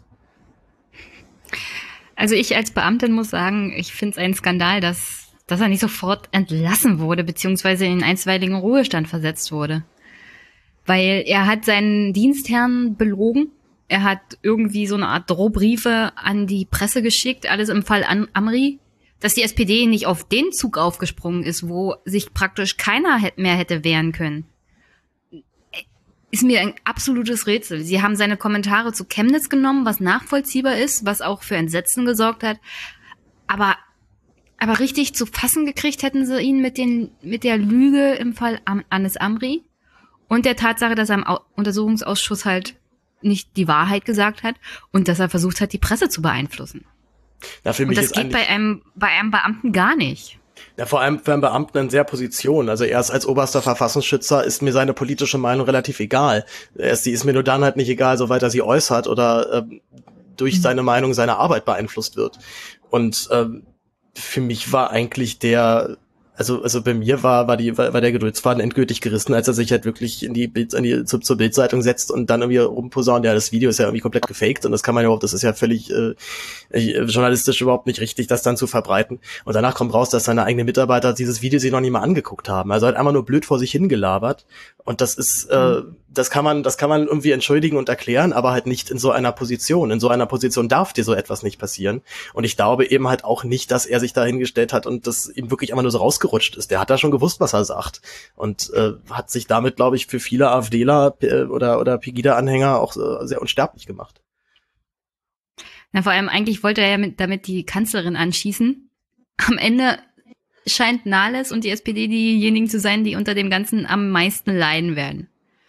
Aber ich kann ja mal sagen, in welche Richtung das momentan geht, ja, die letzte bitte, Meldung. Bitte. Es gibt angeblich, ich meine, die erste Nachricht kam von der Bild-Zeitung, aber ich habe die Nachricht nicht von der Bild-Zeitung gelesen, sondern von der Huffington Post. Auch Thomas Walde äh, bestätigt mittlerweile, dass es eine Einigung, dass es eine, dass sich eine Einigung abzeichnet. Mhm. Und zwar, dass Maaßen im Innenministerium weiterhin beschäftigt wird, aber nicht als Staatssekretär. Also er wird nicht befördert zum Staatssekretär und bekommt auch nicht mehr Geld. So, das heißt, sie müssen für ihn eine Stelle schaffen mhm. mit der gleichen Besoldung und ähnlicher, also es muss eine Stelle geschaffen werden, gleiche Besoldung und ähnliche Aufgabenbereiche, die dieser Besoldung gerecht werden. Das Beamtenrecht ist da ziemlich konkret. Ja, man, man also anstatt, dass er entlassen wird und anstatt, dass er befördert wird, schafft die SPD es jetzt also, dass der Typ im Innenministerium einen extra Posten bekommt. Ja, wunderbar. Da sind doch alle Parteien glücklich und alle können, können nach Hause hm. gehen und äh, sich ins Bett legen und schlafen. Ja, es ja, ist. Und, äh, äh und wenn sie dann aufwachen, haben wir hier die AfD, die stellt den Kanzler. Ich, ich glaube halt auch, dass man genau das halt sehr, sehr unterschätzt, wie äh, was für einen Einfluss dieser Mann inzwischen hat und was für einen Stellenwert er auch bei, bei den neuen Rechten jetzt halt bekommt. Es gibt ja auch immer das Argument, dass man hm. ihn halt eben nicht entlassen sollte, gerade um halt nicht so eine Märtyrerkult um ihn zu entwickeln. Aber wo setzt man denn an? Beziehungsweise was, äh, was, was muss denn, also wie viel Scheiße muss man bauen, um halt, um entlassen zu werden? Und das Maß ist da für mich äh, ja längst, längst überschritten worden. Aber es gibt zum Beispiel auch das Gerücht, also alles noch Gerüchte, nichts bestätigt, dass Maaßen weiterhin Staatssekretär werden soll, nur nicht mit den gleichen Bezügen wie ein Staatssekretär, was das jetzt auch nicht wirklich besser macht. Die sollen den, die sollen den dumm und dämlich bezahlen. Also das, äh, die paar tausend Euro, die sind mir tatsächlich relativ egal, weil ich nicht glaube, dass man äh, dass man es damit. Ich glaube, Sie verstehen Effekt immer noch nicht, dass die Bezahlung nicht das Problem nee, ist. Nee, nee. Es ist nicht die Bezahlung, Leute. Nicht die Bezahlung, die mich darüber aufregt. Ja, es ist eher die Tatsache, dass dieser Mensch halt in, in, in so einem Amt ist. Ja, aber das, äh, das, da sind wir wieder beim, beim Thema, beim Dauerthema der SPD. Das ist, das, das, das, das äh, haben die einfach nicht, noch nicht wirklich geschnallt. Aber wenigstens twittert Ralf Stegner. Der schreibt, ja? man soll nicht alle Gerüchte im Netz glauben. Ah, okay. Na dann, dann, dann kann, dann kann er, dann kann, kann er sich doch gleich dazu äußern, wie, wie die, wie die Situation ist. Ja, genau. Da freuen wir uns auch schon alle drauf. Ja, ich, ich bin einfach nur noch entsetzt, wie viel Dummheit Politiker mittlerweile an den Tag legen. Ja, ich habe, ich habe, ich fand mir auch immer, ich, also ich, ich habe eigentlich gar nicht genug Hände, um sie mir gegen den Kopf zu schlagen. Also als diese Entscheidung durchkam, dachte ich auch, das, äh, das wird denen doch so um die Ohren fliegen und ich kann mir nicht vorstellen, dass die das nicht wussten, dass denen das um die Ohren fliegt. Und äh, die SPD ist ja ein Meister da drin, sich in Situationen reinzumanövrieren, wo eigentlich klar ist, dass man nichts mehr gewinnen kann. Also sie können äh, also ja auch durch diesen, durch diese verspätete Ankündigung, wir verhandeln jetzt nochmal neu, hat, hat auch bei das schon wieder bei mir so ein bisschen Häme ausgelöst. So. Und gab ja auch überall bei Twitter, hat er nur noch die Sprüche, also sie haben entschieden, dass das geht nicht, man kann nicht den zum Staatssekretär machen, der muss schon mindestens Bundeskanzler werden und das ist ja keine richtige Beförderung. Also dieser, der, der Spott und der Zynismus, der da von allen Seiten nur noch auf die einprasselt, äh, ist aus meiner Sicht absolut nachvollziehbar und berechtigt und kommt, glaube ich, gerade auch von allen politischen Seiten. Also auch sel selbst, ein, selbst ein Lindner schüttet ja nur noch den Kopf und, äh, und zwar nicht nur aus einer reinen politischen Strategie, sondern glaube ich, weil ihm das wirklich völlig, äh, völlig gegen den Strich geht. Und Lindner ist nicht der Mensch, mit dem ich politisch sonderlich viel Übereinstimmung habe. Naja, es ist eine Riesengefahr für die Demokratie, was sie da machen. Ich meine, die reden immer von Politikverdrossenheit oder das schadet der Politik. Und ich würde immer sagen, also Politik ist halt nicht Demokratie. Was sie da machen, schadet der Demokratie. Ja. Und sie machen sich total unglaubwürdig, weil Politik kann man auch fernab der Demokratie machen. Und das ist hier nämlich das Problem. Du solltest nicht darüber reden, dass es der Politik schadet.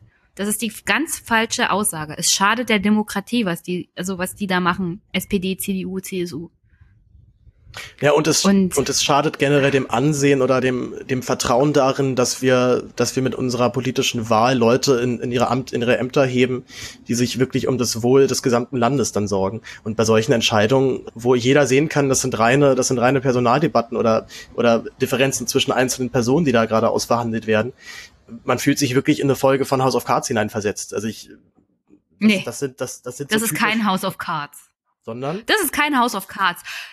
Underwood hat was drauf und der macht das in Ordnung, so dass man es nicht mitbekommt, wie abartig der ja, gut, okay, ist. ist. Das hier, das ist eine Sitcom. Ja, es ist es ist es also ist House, House of Cards. Auf Cards äh, als Sitcom. Okay, es ist es ist House of Cards im, auf auf äh, deutschen RTL Niveau produziert und mit mit nicht nicht mit RTL ähm, 2. Hm? Ja, oder oder RTL 2. RTL 2 Niveau ist das. RTL 2 Niveau, ja, und nicht mit einem äh, na, wie, wie heißt der? Frank Underwood, der Name ist, ist mir gerade entfallen. Ja, ich weiß, der. welchen Schau äh, Schauspieler du meinst. Und dann halt eben nicht, nicht, nicht großartig Hollywood-mäßig besetzt, sondern mit irgendeinem kleinen Provinzschauspieler oder sowas, ja. Ach, du beleidigst jetzt auch noch Provinzschauspieler, ey. Ich bin selber Provinzschauspieler. Die haben auch was drauf. Ich äh, kann mich, ich kann mich, kann mich. Laienschauspieler haben auch was drauf. Auch Provinzschauspieler, ja. Ja. Hm. Leider nicht, leider nicht Frau Nahles nee. und ihre Kollegen. Nein. Bei Frau Nahles muss ich auch immer noch sagen, sobald diese Frau anfängt zu lachen, muss ich abschalten. Ne? Ich muss wirklich mal, ich habe wirklich manchmal schon den Ton weggedreht, weil es, äh, weil ich es nicht aushalte. Mhm. In eine. Jetzt naja, die, die Sache ist, ich sag immer, also ab bestimmte Politiker, wenn die sich äußern, ob bei Twitter oder vor einem Mikro oder im Fernseher, dann sage ich nur, geh weg, ich will dich gar nicht hören. Ja. Die Liste ist mittlerweile sehr gut gefüllt mit SPD-Lern. Unter anderem ja, ja, auch Kevin. Sie wächst, sie wächst und als und ich das, als ich das bei Twitter reingeschrieben habe, meine Güte, als, als ob ich ihn hätte ich, als ob ich einen Messias beleidigt hätte. Ja, die, die Kritik an, an Kevin kommt nicht gut an immer wieder. Ich glaube gerade, weil er halt für viele in der User Donner so der Hoffnungsträger ist. Ähm, oh, aber ich glaube mir jetzt auch, schon leid, wenn sie enttäuscht werden. Ja, ich, ich, ich glaube, es geht schon langsam los, dass viele merken, oh, der, der, der dreht doch schon ganz schön ab. Oder dieser, diesen Effekt hat man schon häufiger ja beobachtet, ne? dass das Jungpolitiker also wirklich mit ganz viel Enthusiasmus reinstarten und es dann unterm mhm. Strich halt dann doch wieder nur so ein, so ein Standard-Parteifunktionär wird. Ja, aber es ist erschreckend, wie schnell das bei Kevin ging. Ja, ja das stimmt. Also die Ansätze waren ja schon während der No-GroKo-Kampagne da, aber das ging jetzt hier wirklich sehr schnell. Ja, na für mich war äh, war die Aussage von ihm bei der bei der Podiumsdiskussion mit Sarah Wagenknecht, wo er nochmal auf die Befindlichkeiten der SPD hingewiesen hat und deswegen oh, könnte Gott. man ja diese Aufwachenbewegung nicht unterstützen.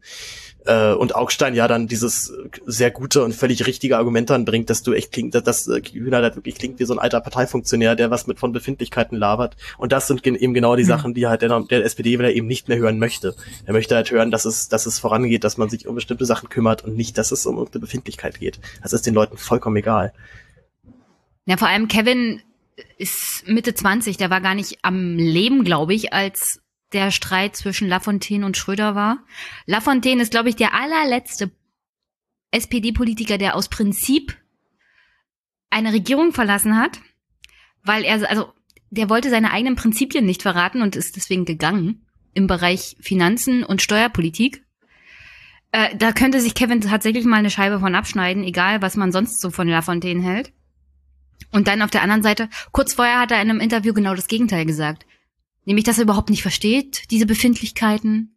Mhm. Und äh, weil diese Streitereien äh, bringen doch keinem was. Also diese Aussagen teilt er dann immer gerne bei Twitter und für diese Aussagen wird er dann auch immer gefeiert. Aber auf der Bühne neben Sarah Wagenknecht sagt er wieder was ganz anderes. Na, da auf der Bühne ist er halt dann doch wieder der SPD-Parteifunktionär, der dann nochmal von, davor nochmal gebrieft ja. worden ist aus dem Willy Brandt-Haus und dann dementsprechend seine Talking Points darunter labert.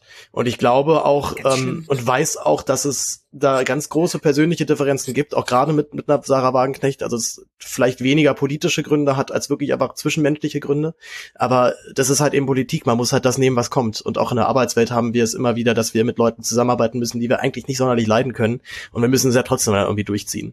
Und dass die Politik sich aber den Schuh anzieht, dass sie das aber nicht machen müssen, ist halt, ja, das ist wahnsinnig arrogant. Und gerade dazu auch noch so arrogant, weil es eben ihre Aufgabe ist, die sich um die Menschen im Land zu kümmern. Und da haben Befindlichkeiten halt leider einfach, einfach nichts zu suchen. Oder wenn sie, wenn, wenn welche da sind, dann muss man halt eben mal drauf scheißen und sagen, wir machen halt, dann, dann machen wir es halt trotzdem, auch wenn wir nicht miteinander gut können. Naja, also ich muss im Job auch mit Leuten zusammenarbeiten, die mir nicht passen. Wisst ihr? Aber da, ich werde bezahlt, meinen Job trotzdem gut zu machen. Und Politiker werden dafür bezahlt, gute Politik für alle zu machen und nicht wie in einem Kindergarten sich zu streiten und zu sagen, nee, mit dir möchte ich nicht spielen. Also, manchmal fragst du dich, warum gehen die überhaupt in die Politik mit so einer Einstellung? Ich könnte mir schon vorstellen, dass viele schon mit einem schon mit Idealen und auch mit, mit sehr, sehr viel Positivität in die Politik gehen oder in die Partei gehen. Und ich glaube, dass der Moment doch sehr, sehr schnell eintritt, wo man merkt, oh, ich muss jetzt hier gerade eine Position vertreten, die nicht meine ist und der ich eigentlich komplett, äh, der ich eigentlich eher komplett widersprechen würde. Und ich glaube, soweit man das ein paar Mal gemacht hat, gewöhnt man sich dann immer noch ganz schnell dran und äh, hofft halt, dass es halt nur bei diesem einen Mal bleibt und irgendwann merkt man, nee, es ist halt nicht nur das eine Mal, es ist halt permanent, es ist dass die Politik sich dann doch sehr, sehr weit von der, von der eigenen Vorstellung irgendwann entfernt und man irgendwann da sitzt und sich fragt, was, was verhandle ich hier eigentlich gerade für einen Blödsinn? Das hat, was hat das denn mit mir oder meinen Ansichten zu tun? Also, ich kann aber auch vermelden, wir kriegen wahrscheinlich noch eine Entscheidung heute. Also vor Mitternacht. Ah, ja. Um 19 Uhr treffen sich die Parteivorsitzenden Nahles, Merkel und Seehofer und ich hoffe, Nahles hat irgendwie eine Standleitung zu jemand anders außer sich selbst. Und um 20 Uhr kommt dann die SPD-Führung zusammen. Also noch vor Mitternacht wird da irgendwie auch eine Verkündung der Entscheidung erwartet. Jo, aber Seehofer wird an Maßen festhalten. Ja, also eben. eigentlich, in dem Fall können sie entweder nur sagen, nee, so nicht.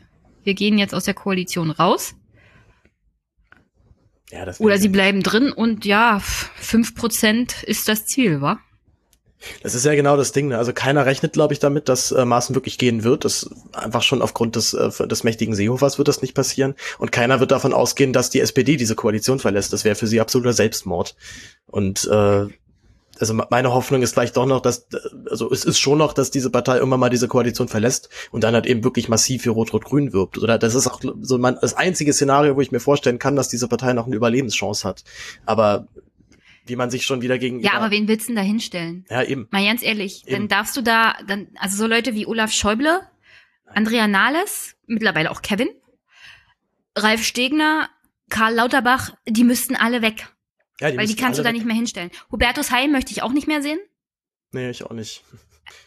Also, die sollten sich alle dann sofort verabschieden.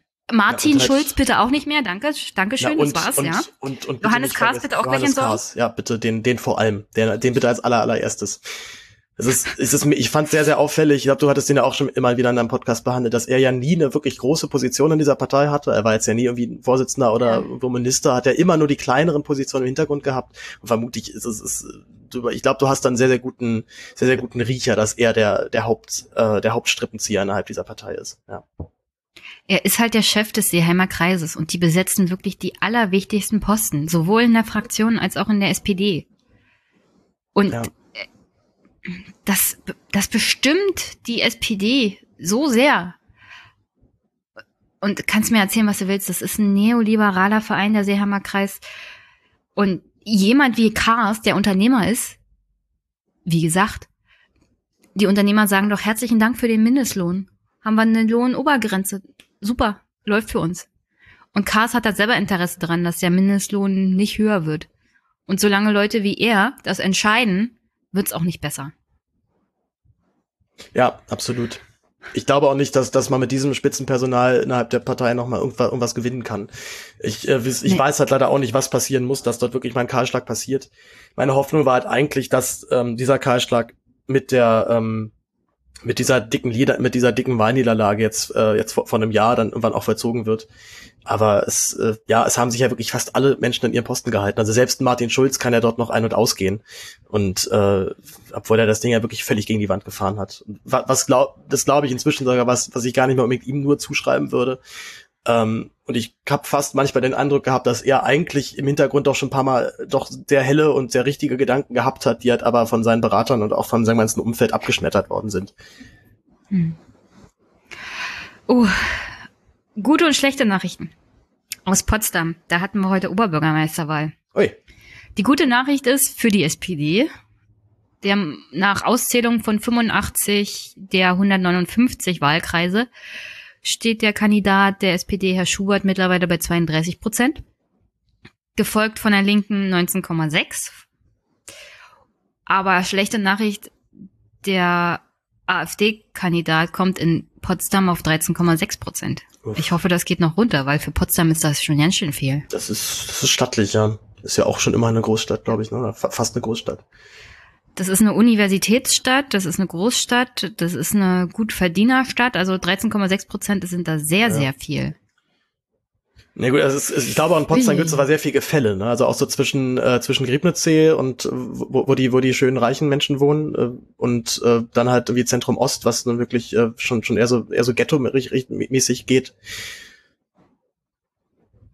Aber ja. das ist das ist das naja, ist, vor das allem, ist stabil. Also ja. es, ich habe ich habe da ja gelebt, während ich studiert habe. Da ist meine Miete von 130 Euro, das war aber nur ein Zimmer in einer WG ähm, das waren auch Zeiten. auf 300 Euro hochgegangen. Ja, und mit 300 Euro ist, ist innerhalb ja jetzt, von zehn Jahren oder so. 300 Euro ist ja jetzt schon fast günstig. Also für 300 Euro habe ich habe ich schon sehr ja. lange nicht mehr ein WG-Zimmer gehabt. Das ist das ist ein bisschen her. Gut, haben wir was vergessen? Weil das Ergebnis können wir jetzt nicht abwarten. Ich habe den Podcast nee. hier noch zu bearbeiten. Bitte, bitte. Hoffen wir mal das Beste. Vielleicht irren wir uns ja. Aber ich habe mich ja mit meinem letzten Sonderpodcast zu Maßen auch geirrt. Ich hätte ja nicht gedacht, dass das Ergebnis dabei rauskommt, bevor ich es veröffentlicht habe am Dienstagmorgen. Bin ich ja sowas von auf die Fresse ja. gefallen, ey. Ja, das, das passiert. Das passiert leider manchmal. Der, der letzte äh, oder der vorletzte Aufwachen-Podcast hatte ja, hatte ja auch noch, hatte ja auch den, den Fall Maßen noch gar nicht behandelt. Ich glaube, so ein oder zwei Stunden nach der Veröffentlichung kam halt dann die Nachricht. Und so gesehen war ich eigentlich halt gerade völlig auf dem Maßentrip und habe mich fürchterlich drüber aufgeregt und äh, im, als im Aufwachen-Podcast dazu halt eben noch nichts kam. Also ganz leicht enttäuscht, aber das haben sie ja mit einer tollen Folge jetzt am Freitag nachgeholt. Und die ganze Sachbehalte auch sehr, sehr gut aufgearbeitet und besprochen. Mhm. Ja, haben sie gut gemacht. Ja, absolut. Aber naja, also mein, meine Ansage ist, die SPD trägt aus der Koalition aus. Glaubst so. du? Ja, aber, oh, richtig, Wetten abschließen. Ich habe ja. noch Hoffnung. Ich habe noch Hoffnung. Entweder das oder Seehofer wird entlassen und dann geht Maaßen so und so. Ja, ich, Weil, ich, glaub, ich glaube, also würde, so also würde dieser ganz, würde dieser ganze Skandal einfach nur einen Monat später geschehen, glaube ich, wäre Seehofer eh raus. Also ich, ich könnte mir wirklich vorstellen, dass Merkel immer noch einfach wartet, bis diese Wahl vorbei ist und dann kickt sie den einfach weg und dann hat sie das Problem nicht mehr. Äh, umso besser wäre es ja halt Ja, dann hat die SPD aber ein ganz anderes Problem, weil die, der Streit mit Seehofer und äh, Merkel überdeckt halt auch sehr vieles. Der überdeckt halt auch die Tatsache, dass die Erfolge, die die SPD auch jetzt zwischendurch immer mal verkündet, wieder diese minimalistischen Erfolge sind, von der sie denkt, also wenn wir es nur gut genug kommunizieren, dann sehen die Leute, dass wir was schaffen. Aber das Problem ist, dass das halt minimalistische Erfolge sind und keiner wirklich glaubt, also wenn sie nicht in der großen Koalition wären, sondern in einer Rot-Rot-Grün, ich glaube nicht, dass es großartig besser wäre. Das weiß ich nicht. Das, und das ist ihr Problem. Das ist, das ist auf jeden Fall auch ein Problem, dass die Partei an sich nicht sonderlich stark ist und auch personell nicht gut aufgestellt ist. Aber die Menschen werden erst dann honorieren oder die Arbeit der SPD honorieren, wenn sie wirklich das Gefühl haben, es hat sich mhm. jetzt was getan. Und es, es muss eben keine, es muss eben kein, kein, müssen keine alten Menschen mehr Flaschen sammeln, um zu überleben. Und es müssen, es, es wachsen halt nicht mehr mehrere Millionen Kinder in diesem Land mit Armut auf. Dann haben die Menschen wieder Vertrauen. Aber halt nicht, indem man sich hinstellt und halt sagt, wir haben doch aber alles gemacht und wir haben das und das gemacht und wir haben das und das gemacht. Ja, das ist die, die Standard, die Standarddebatte mit einem SPDler. Man sagt, ja, aber das und das läuft schlecht, das und das läuft schlecht. Und dann so, ja, aber wir haben doch das und das beschlossen.